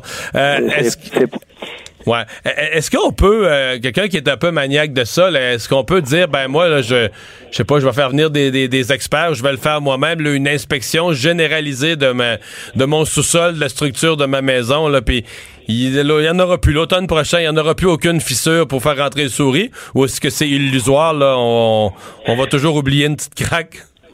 Il y a moyen de, il y a moyen de rendre une, une structure qui quand même euh, relativement étanche, hermétique euh, aux souris. Là, en faisant appel à un spécialiste, là, des membres de l'Association euh, québécoise de la gestion parasitaire, des gens qui, qui à la limite, vont vous, vous conseiller quelqu'un pour faire les, les, les, les travaux d'exclusion, parce qu'évidemment, euh, on identifie les ouvertures, faut les euh, faut, faut les obturer justement pour empêcher les souris d'entrer. Puis ce qui peut se faire au-delà de ça, c'est d'installer des pièges à prise multiple. Tantôt, on disait que c'est des petits animaux qui sont curieux.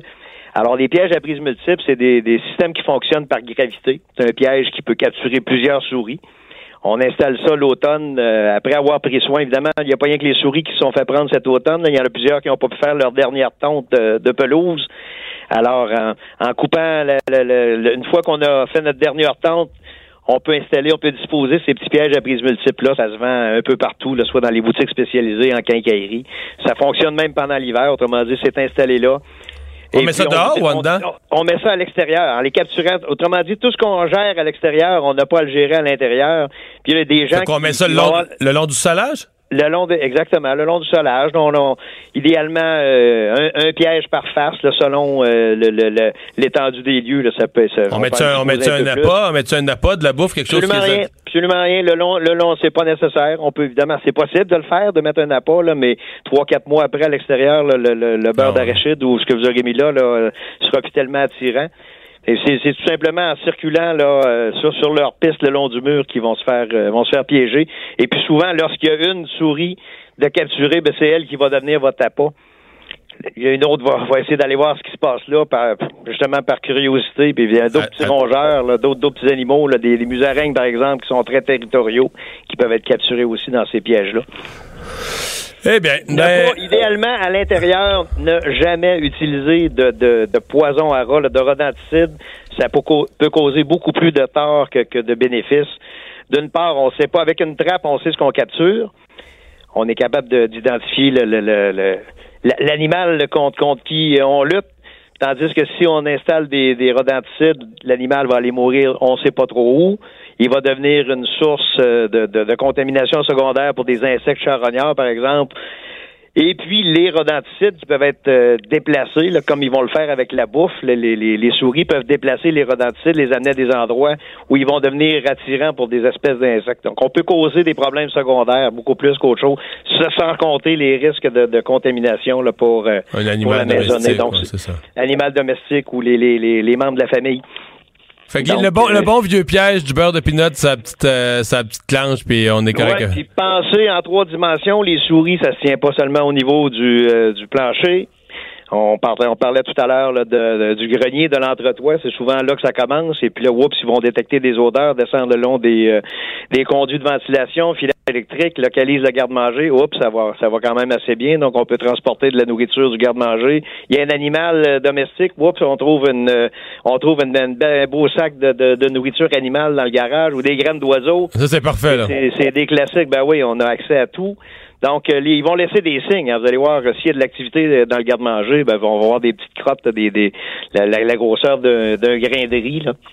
Ils vont indiquer souvent les, les, les, les, les- les excréments de la couleur de ce qu'ils ont consommé. Donc, on est capable de, de, de, de- de deviner un peu là, sur quoi euh, ils, ont, ils, ont, ils ont réussi à s'alimenter. Merci, Maheu. Monsieur Maheu, merci beaucoup de nous avoir parlé aujourd'hui. Un plaisir. Au revoir. Bon. Bon, beurre d'arachide, t'avais raison, c'était ton choix numéro un. C'est mon jeu numéro 2 quand même. Deux? Ouais, Ok, c'est c'était le quand même le- fromage. bon, là, que, là, mais il falloir que tu te replaces. Non, mais je veux dire. euh, C'est six- si t'es 6 en 6. oui, c'est ça. Là. Je je suis prêt à reconnaître que peut-être c'était pas le meilleur choix pour un expert, mais quelqu'un qui me dirait ça a pas marché par tout, là, non, là, Mais- j'ai fait des, j'ai Ben, fait des cueillettes Ce que je impressionnantes. comprends, c'est que t'as tellement de souris que le fromage n'a pas le temps de sécher. C'est plus ça. Il faut pas que ma blonde t'écoute, là. Mario Dumont et Vincent Dessureau. Le retour de Mario Dumont. Après l'avoir lu et regardé, il était temps de l'écouter. Cube Radio. Conflit qui se prolonge chez euh, ABI, l'aluminerie de Bécancourt, mais aujourd'hui vraiment un, un choc parce que euh, l'aluminerie ferme la moitié de ses cuves euh, et ce à deux jours d'une date butoir parce que le ministre du Travail avait dit euh, les, il faut, faut qu'il y ait une entente d'ici vendredi, donc à deux jours de ça, on ferme la moitié des opérations. Dominique Lemieux, adjoint au directeur québécois du syndicat des métallos, bonjour. Bonjour à vous. Comment vous l'interprétez, vous, cette fermeture-là? On dit que là, les cadres sont épuisés, il y en a qui ont pris leur retraite, euh, on n'est plus capable d'opérer. Mais Vous croyez ça? Ben, écoutez, on n'est pas à l'intérieur de l'usine, là, mais pour nous, c'est c'est clair que c'est un, une claque en plein visage. Ça prouve vraiment la mauvaise foi de l'employeur. Euh, on avait euh, un, un conseil de médiation qui était mis en place par le ministre euh, Boulay avec euh, Maître Bouchard, là, euh, Lucien Bouchard. On avait jusqu'à vendredi Qui, pour qui, qui s'entendre. était embauché comme négociateur patronal dans ce dossier Non, non, qui est vraiment médiateur. Qui est médiateur, Ouais, qui ouais, est médiateur embauché par le, par le ministère du Donc là, Travail. à deux jours de la fin de sa médiation, C'est ça. Hier, on était en face à face avec la compagnie en direct à essayer de trouver des solutions à ce conflit-là euh, qui qui euh, qui dure depuis plus de 11 mois. Euh, puis, ben finalement, ça prouve vraiment que l'employeur veut pas négocier de bonne foi. Là, c'est pas de trouver des, des, des solutions pour mettre fin à ce conflit-là. est-ce qu'on va tuer l'entreprise? Ben écoutez, moi je crois pas. C'est une entreprise là, qui est quand même performante. Écoutez, c'est une aluminerie là. C'est pas une de nos vieilles alumineries euh, au Québec Non. comparée à d'autres alumineries. Mais qu'il y a des problèmes de relations de travail là, depuis plusieurs années incroyables, non?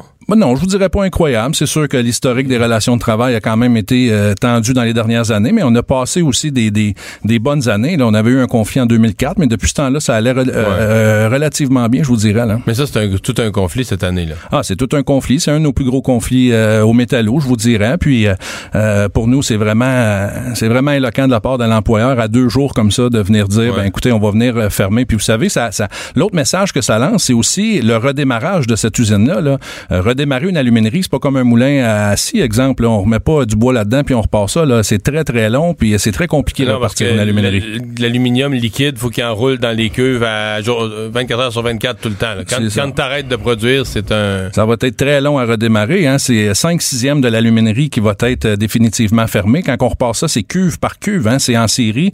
Euh, c'est comme exemple un sapin de Noël qu'on rallumerait une lumière par, par lumière, une après l'autre. Donc, ça, ça vient lancer vraiment le message que l'employeur euh, euh, veut pas négocier. Puis nous, ce qu'on déplore aussi, euh, c'est... ça peut aussi laisser le message que l'employeur est en train de fermer les livres. là. Non, non, non. Écoutez, Non. il a même dit dans son communiqué de presse, le but qu'il laisse euh, ouvert un sixième de l'usine, c'est vraiment pour la pour la redémarrer. Là. Cette, cette usine-là pourrait être une Formule 1. Euh, pourrait vraiment être. euh, C'est une des alumineries d'Alcoa qui est la plus productive euh, dans le groupe d'Alcoa. C'est pas euh, une aluminerie là, qui est en fin de vie ou, ou ces choses-là. Là. Puis d'autant plus qu'elle bénéficie de, de, de, de tarifs énergétiques là, qui sont euh, euh, quand même très bien là, au Sur, Québec. sur quoi ça accroche? Ben écoutez, c'est sûr, je viendrai pas négocier sur la sur Non, la non, place euh, sur la mais- place euh, publique, mais euh, le 21 décembre dernier, quand nos membres ont refusé euh, la dernière offre patronale euh, à 80% on disait qu'il y avait deux points en litige l'ancienneté puis le fonds de pension. Puis quand l'employeur est revenu à la table de négociation, Est-ce a que c'est des coupures qu'on vous fait sur ces éléments-là ou c'est des améliorations que vous réussissez pas à obtenir? Non, non, non, on n'a aucune demande. C'est l'employeur est en concession sur toute la ligne. Nous, présentement, quand on discute, on n'a aucune demande qu'on discute, aucune demande syndicale. Puis ce qui est- On vous demande des concessions. puis des nouvelles concessions. Il y a un principe syndical qu'on appelle on, on remarche pas dans nos traces. C'est-à-dire quand on avance, on vient pas du reculon. L'employeur, ce qu'il a fait, il a ramené des nouvelles demandes qui avaient même pas la journée 1 des négociations. C'est ça qui est déplorable. Puis d'autant plus qu'on leur donne euh, des tarifs d'énergie. Vous savez, c'est un scandale au Québec qu'on on puisse donner 200 millions comme ça d'énergie, comme Québécois, là, comme payeurs de taxes, puis Hydro-Québec, les, les prochaines hausses d'Hydro-Québec, on va tout crier au loup. Là. Mais Hydro-Québec perd 200 millions depuis le début de ce conflit-là. À la fin de l'année, là, ça va être 210 millions comme société d'État qu'on se prive. Vous savez, là, 200 millions, c'est plus que le budget annuel du ministère de l'Environnement et du Développement Mais durable. qu'est-ce que vous voulez dire dont on se prie? Fait que on, ils ramassent l'énergie au tarif, euh, tarif industriel, tarif L des alumineries. Oui, il y a un dans le contrat euh, KBI A puis Alcoa A, il y a une clause qui dit Act of God. Si jamais il y a un acte de Dieu, euh, l'employeur est pas tenu de respecter son contrat euh, énergétique. Mais dans le Act of God, ils ont aussi négocié avec le gouvernement du Québec puis Hydro-Québec le fait que s'il y a un lockout, si la compagnie américaine décide de mettre ses employés en lockout, est pas tenue de payer ou de respecter son contrat énergétique. Puis si on suit un peu la- l'actualité cet été, euh, tous nos barrages au Québec, que ce soit à Bay James, que ce soit sur la Côte-Nord, que ce soit au, Sa- au Saguenay, là, on a ouvert les vannes. là. L'eau coulait gratuit. Comme Québécois, on a perdu, de on a perdu a envoyés. 200 millions, M. Dumont. Puis je vais juste faire un petit parallèle, exemple. Quand nos élus à Québec mangent du homard un peu trop, là, ça fait les pleines pages des journaux, euh, ça fait les médias, parce qu'on on- on prend des repas, exemple, à 125 pièces. Mais quand que, comme Québécois, on perd 200 millions, c'est grave, là, 200 millions depuis le début de l'année qu'on prive, qu'on se prive comme Québécois. Pourquoi? Pour avantager une compagnie américaine. Ouais, mais quelqu'un, ouais, je comprends, mais quelqu'un pourrait se revirer puis dire, euh, ouais, mais là, euh, ces millions-là sont donnés pour protéger vos emplois, puis là, ben, si tu Ben non, es paralysé. là. Non, non, ça, on est prêt. On est d'accord que cette compagnie-là ait des tarifs euh, d'énergie avantageux. Mais quand que eux décident de faire un conflit, un conflit de travail, vous eux sont là, pas obligés. Puis je vais vous lancer à l'inverse. Imaginez, M. Dumont, que demain matin, là, le gouvernement annoncerait qu'il va payer, exemple, l'épicerie des locatés puis l'hypothèque des locatés là, pour le reste du conflit. Comme Québécois, on réagirait comment? Vous, vous réagiriez comment si le gouvernement viendrait subventionner les 1000 familles qui sont à la rue, là? Comment vous, vous, vous réagiriez? Puis on est loin du 200 millions, là. Là, on donne vraiment, c'est environ, là, là, avec ce qu'ils ont annoncé, là, ça va être plus de 700 000 par jour qu'on se prive comme Québécois, là. 700 000 700 à 720 000 par jour qu'on se prive comme Québécois. Euh, Qu'est-ce que vous répondez à ceux qui disent euh, les emplois chez ABI, c'est parmi les c'est 1000 emplois, bon, on en, mais c'est les meilleurs emplois du Québec. Ou parmi, mettons, les meilleurs, meilleurs, meilleurs emplois du Québec, tout compte fait, le, le salaire horaire, le nombre d'heures, les conditions. Ben, tant mieux. Tant mieux, c'est ça. Cette compagnie-là là, est hyper rentable. On, on a calculé, nous autres, environ, là, quand l'usine roule à plein, là, c'est environ plus de 25, 000, euh, 25 millions par mois de profit que cette entreprise-là peut faire. Comme Québécois, là, je suis fier, moi, qu'une entreprise fasse plusieurs millions de profits, mais je suis aussi fier qu'on puisse payer des bons salaires, des bonnes conditions de travail à des Québécois et des Québécoises. Là. Moi, j'en suis fier de ça. Puis tant mieux si on en a plus d'emplois comme ça. Quand une compagnie, à cause des, de notre énergie, là, oublions pas ça, là, si Alcoa est ici, puis si Rio Tinto est au Québec, là, Non, je comprends, mais c'est pour une euh, raison. Je comprends bien, mais, Mais tant mieux. Si, si les gens qui ont les meilleurs emplois au Québec euh, s'entendent pas sur leurs conditions de travail, c'est là qu'on dit voyons, qu'est-ce qui se passe là? C'est- Ben, l'employeur qui est en demande. Nous, là, euh, on est correct. On avait un fonds de pension à prestations déterminées. On avait la Cadillac des fonds de pension. Puis pour éviter un conflit, là, on était prêt à négocier autre chose qu'un fonds de pension à prestations déterminées, justement à la demande de, de l'employeur. Vous connaissez comme moi là, euh, toute la bataille avec des multinationales qui font au fond, au fonds de pension. On était prêt à faire cette concession-là, mais c'était pas encore assez. C'est ça une compagnie américaine. C'est, un non-sens ce qui se passe présentement. Euh, y a-tu de la lumière au bout du tunnel? Ben, la lumière au bout du hein? tunnel, euh, présentement, non. Je vous dirais à la veille de Noël. On n'est même pas une semaine de Noël, puis la compagnie nous fait une annonce comme ça. On était encore à deux jours, nous, ce qu'on pensait négocier pour essayer de trouver une solution. Ben, écoutez, demain, je peux vous confirmer qu'il n'y aura pas de négociation. Là, le Conseil de médiation nous a pas convoqué euh, pour demain. Mais on, on, on reste disponible. Après les fêtes, on va essayer de relancer cette négo-là, puis d'essayer de, de, essayer de trouver des, des, des solutions pour redémarrer cette usine-là. Là. Dominique Lemieux, adjoint au directeur québécois du syndicat des métallos. Merci d'avoir été là. Mario Dumont. Il s'intéresse aux vraies préoccupations des Québécois. La santé, la politique, l'économie. Jusqu'à 17. Le retour de Mario Dumont. La politique autrement dite. Emmanuel Latraverse, à qui on parle à partir de la France. Bonjour Emmanuel. Bonjour Mario. Et juste voisin d'où tu te trouves en France, en Belgique, on a, on a beaucoup parlé là, du pacte euh, mondial sur les migrations de l'ONU qui a fait un petit peu de brasse camarade politique dans différents pays, mais nulle part autant qu'en Belgique. Hein? Non, parce qu'on dit maintenant que la Belgique est en coma politique, imaginez-vous. Le premier ministre Charles Michel, qui est à la tête d'une coalition, on parle de coalition ici, de quatre partis politiques, euh, a été forcé de démissionner parce que l'un des partis, le parti de l'Alliance néo-flamande, donc ce parti nationaliste flamand, a quitté la coalition le 9 décembre parce que le premier ministre a appuyé le pacte de l'ONU sur l'immigration Et euh, ce parti a exigé des élections anticipées.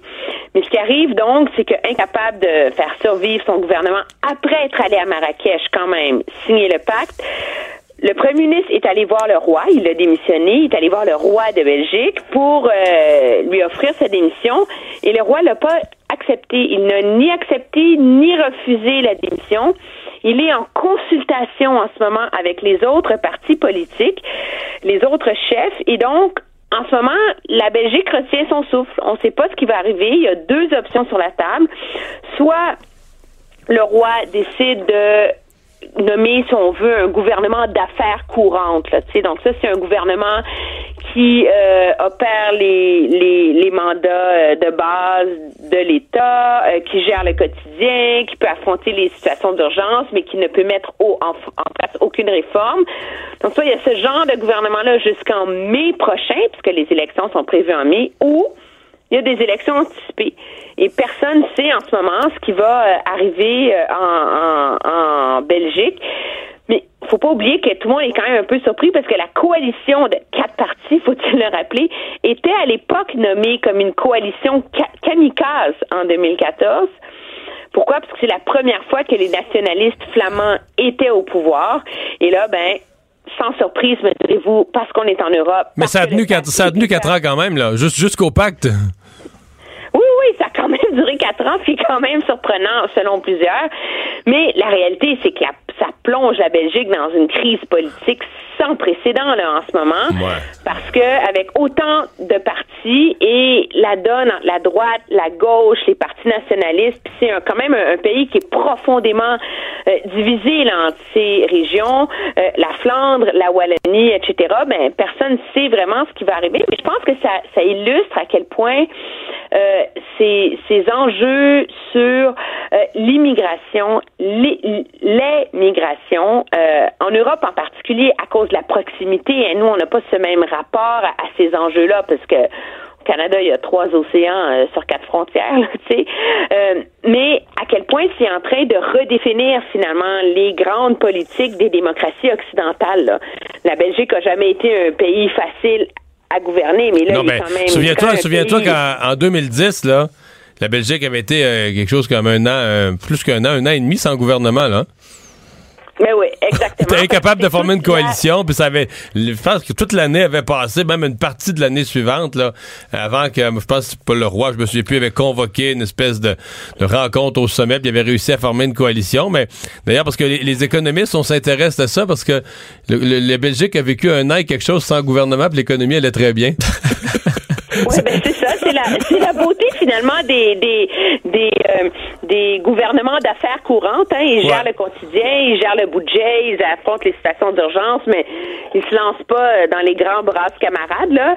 Mais je pense que ça ça illustre à quel point euh, ces ces ces enjeux là sur euh, l'immigration, l'immigration, la remise en question de la du tissu social hein, des, des des sociétés occidentales dans le monde aujourd'hui est vraiment en train de déstabiliser toutes les démocraties finalement et, euh, et la question va inévitablement euh, se poser euh, à savoir si le Canada va réussir à éviter cette tempête-là ou si ça va devenir un gros enjeu finalement en 2019 comme certains le prédisent. Là.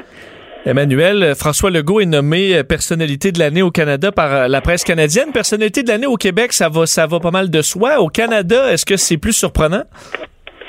Ben, c'est plus surprenant, mais c'était quand même une lutte serrée. Hein. Il y a eu 38% des voix. Je veux rien enlever à M. Legault, là, mais c'est un sondage qui a été fait auprès des clients de la presse canadienne. Puis il y a 5 des 13 clients de la PC qui ont voté pour M. Legault, puis 4 des 13 qui ont voté pour M. Ford. Non, ce sont de- des médias qui votent, là.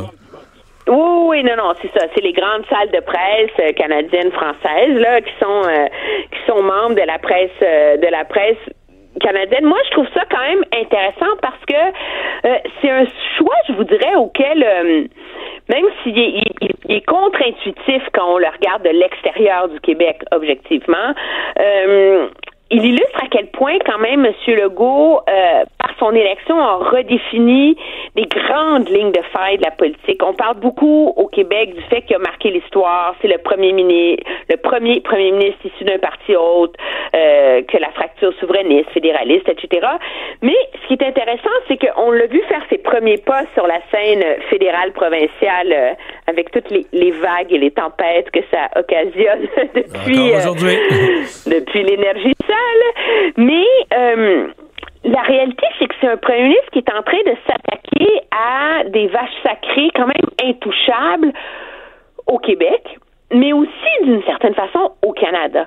Et, euh, et c'est ça qui va être intéressant de suivre. De un, il est le premier premier ministre provincial à, à oser aborder, mais de front, l'enjeu de l'immigration de l'intégration, du fait et essayer de tenir un discours de convaincre du moins ses électeurs que c'est pas un enjeu d'être raciste, pas raciste, intolérant, mais que l'immigration doit réussir à être euh, bien intégrée. Et c'est intéressant parce qu'au Québec le débat est, plus émotif, mais euh, il est aussi peut-être plus facile à cause de la langue française, mais il faut pas se leurrer. C'est un débat qui existe partout ailleurs au Canada. Là. Vous savez, quand vous promenez dans les banlieues des grandes villes, etc., euh, la question de l'intégration, de la mosaïque culturelle, des immigrants, ça touche des millions de Canadiens. Là. Donc, le fait que M. Legault a réussi à être élu en partie sur cet enjeu-là, euh, ça va être intéressant de voir si ça a une influence sur le reste de la politique canadienne et jusqu'où ça peut en avoir une. Et cette idée euh, aussi de dire que le Québec peut faire sa place en exportant son énergie, son hydroélectricité. On n'a pas entendu un, premier ministre québécois tenir ce genre de discours euh, entrepreneurial, euh, très audacieux euh, depuis, en tout cas, moi j'ai jamais entendu là, mais depuis euh, depuis des décennies. Donc, oui, il a redéfini la politique québécoise par son élection, mais la question se pose vraiment à savoir s'il va redéfinir les bases du discours canadien et du rapport entre les provinces. Et donc, je pense que, objectivement, c'est un, c'est un choix qui est intéressant pour des raisons plus larges, finalement, que les raisons évidentes, là. Ben, Emmanuel, c'est notre dernière discussion de l'année 2018. Euh, de très joyeuses fêtes. Le retour de Mario Dumont, l'analyste politique le plus connu au Québec. Cube Radio. Cube Radio. Autrement dit. Et c'est le moment de parler sport. Jean-Philippe Bertrand, des partants qui est avec nous. Salut Jean-Philippe. Mario. Alors, euh, début de voyage euh, ce soir pour le Canadien. Euh, on s'attend à quoi? Ouf, ça va être difficile. Ce soir, on affronte le meilleur trio de la Ligue nationale de hockey en Landeskog, Rantanen et Nathan McKinnon. Mais après le nombre de matchs joués, c'est le meilleur trio qu'on n'ait pas vu depuis des années et des années. Là. Autant de points pour un même trio? Ah, écoute, écoute, j'ai pas fait le calcul, mais écoute, ils sont rendus à 150 points jusqu'à maintenant, depuis le début de la saison. J'ai, pas fait de comparable, là, mais tu sais, c'est c'est peut-être la version moderne du, trio peut-être de Jagger, euh, le mieux, puis Ron Francis, là, au milieu des années 90. là.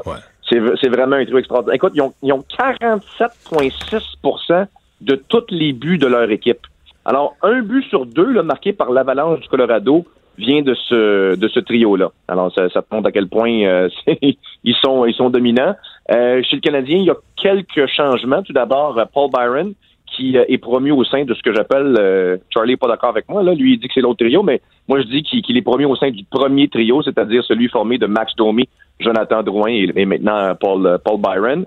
Charles Hudon réintègre l'alignement, ça je suis content. Écoute, ça faisait neuf matchs que Charles Hudon passait dans les gradins sur la galerie de la presse, alors va trouver sa place au sein du quatrième trio. Qui, qui paye, euh, c'est Mathieu Pekka qui va écoper pour, euh, pour celle-là aujourd'hui.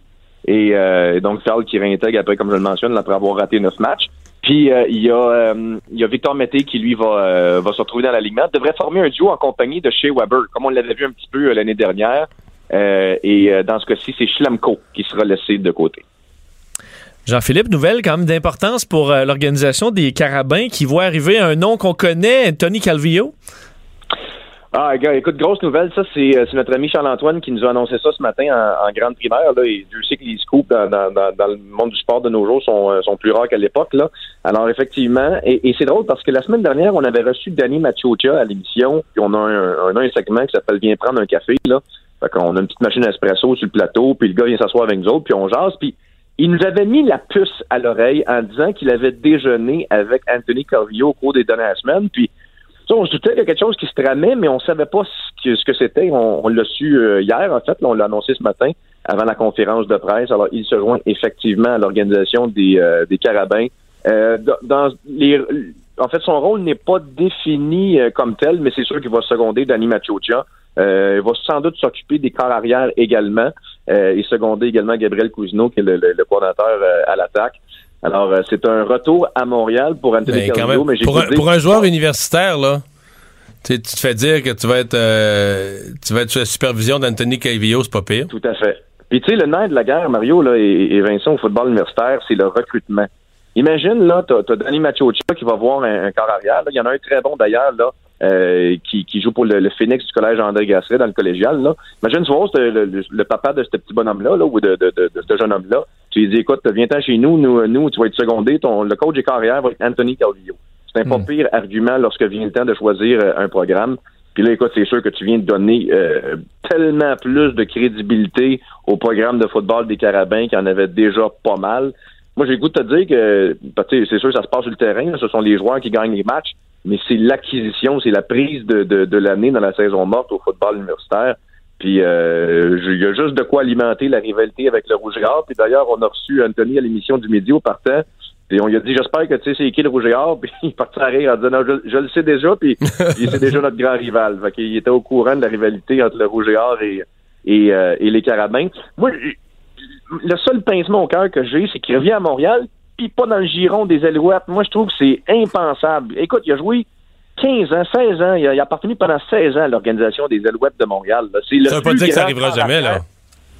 Ça veut pas dire que ça arrivera jamais, mais c'est le plus grand corps arrière de l'histoire de la Ligue canadienne. Il y a le logo des Alouettes tatoué, sur le cœur, puis tu as trouvé le moyen de scraper ce beau projet-là. Il est parti ailleurs, puis il est revenu en ville, mais même pas chez vous. Moi, c'est un home run, c'est un circuit des carabins, puis c'est une claque au visage pour les Alouettes. Hey, salut Jean-Philippe, merci beaucoup. On se reparle demain. Au revoir. Alors Vincent, qu'est-ce qu'on ben, surveille? Je te dire, euh, cette, cette rencontre euh, secrète entre François Legault, euh, François Bonnardel et Régis Labaume fait quand même réagir aujourd'hui alors qu'ils se sont rencontrés sans aviser les médias. François Legault a publié sur, sur Twitter avec une photo. Les médias n'ont pas aimé ça. Là. Ben, non. Normalement, des rencontres au sommet du genre censé au moins en informer les journalistes puis dire ben regarde euh, ben, pas le droit le droit de dire que tu feras pas de grosses entrevues mais peut-être quelques commentaires à la sortie au moins là. on l'a su après coup. On a parlé entre autres du troisième lien. Évidemment il y a plusieurs euh, dossiers d'importance dans la dans la région de Québec. Et on surveille dans les prochaines le tramway du maire? Le tramway alors beaucoup en transport. Et euh, Soyuz redescend sur terre dans les prochaines minutes prochaines heures avec une partie de l'équipage de la station spatiale. C'est un bout qui était très important pour David Saint-Jacques. Alors on pourra suivre ça dans les prochaines heures Merci euh, Vincent, merci à vous d'avoir été là avec nous. Cube Radio.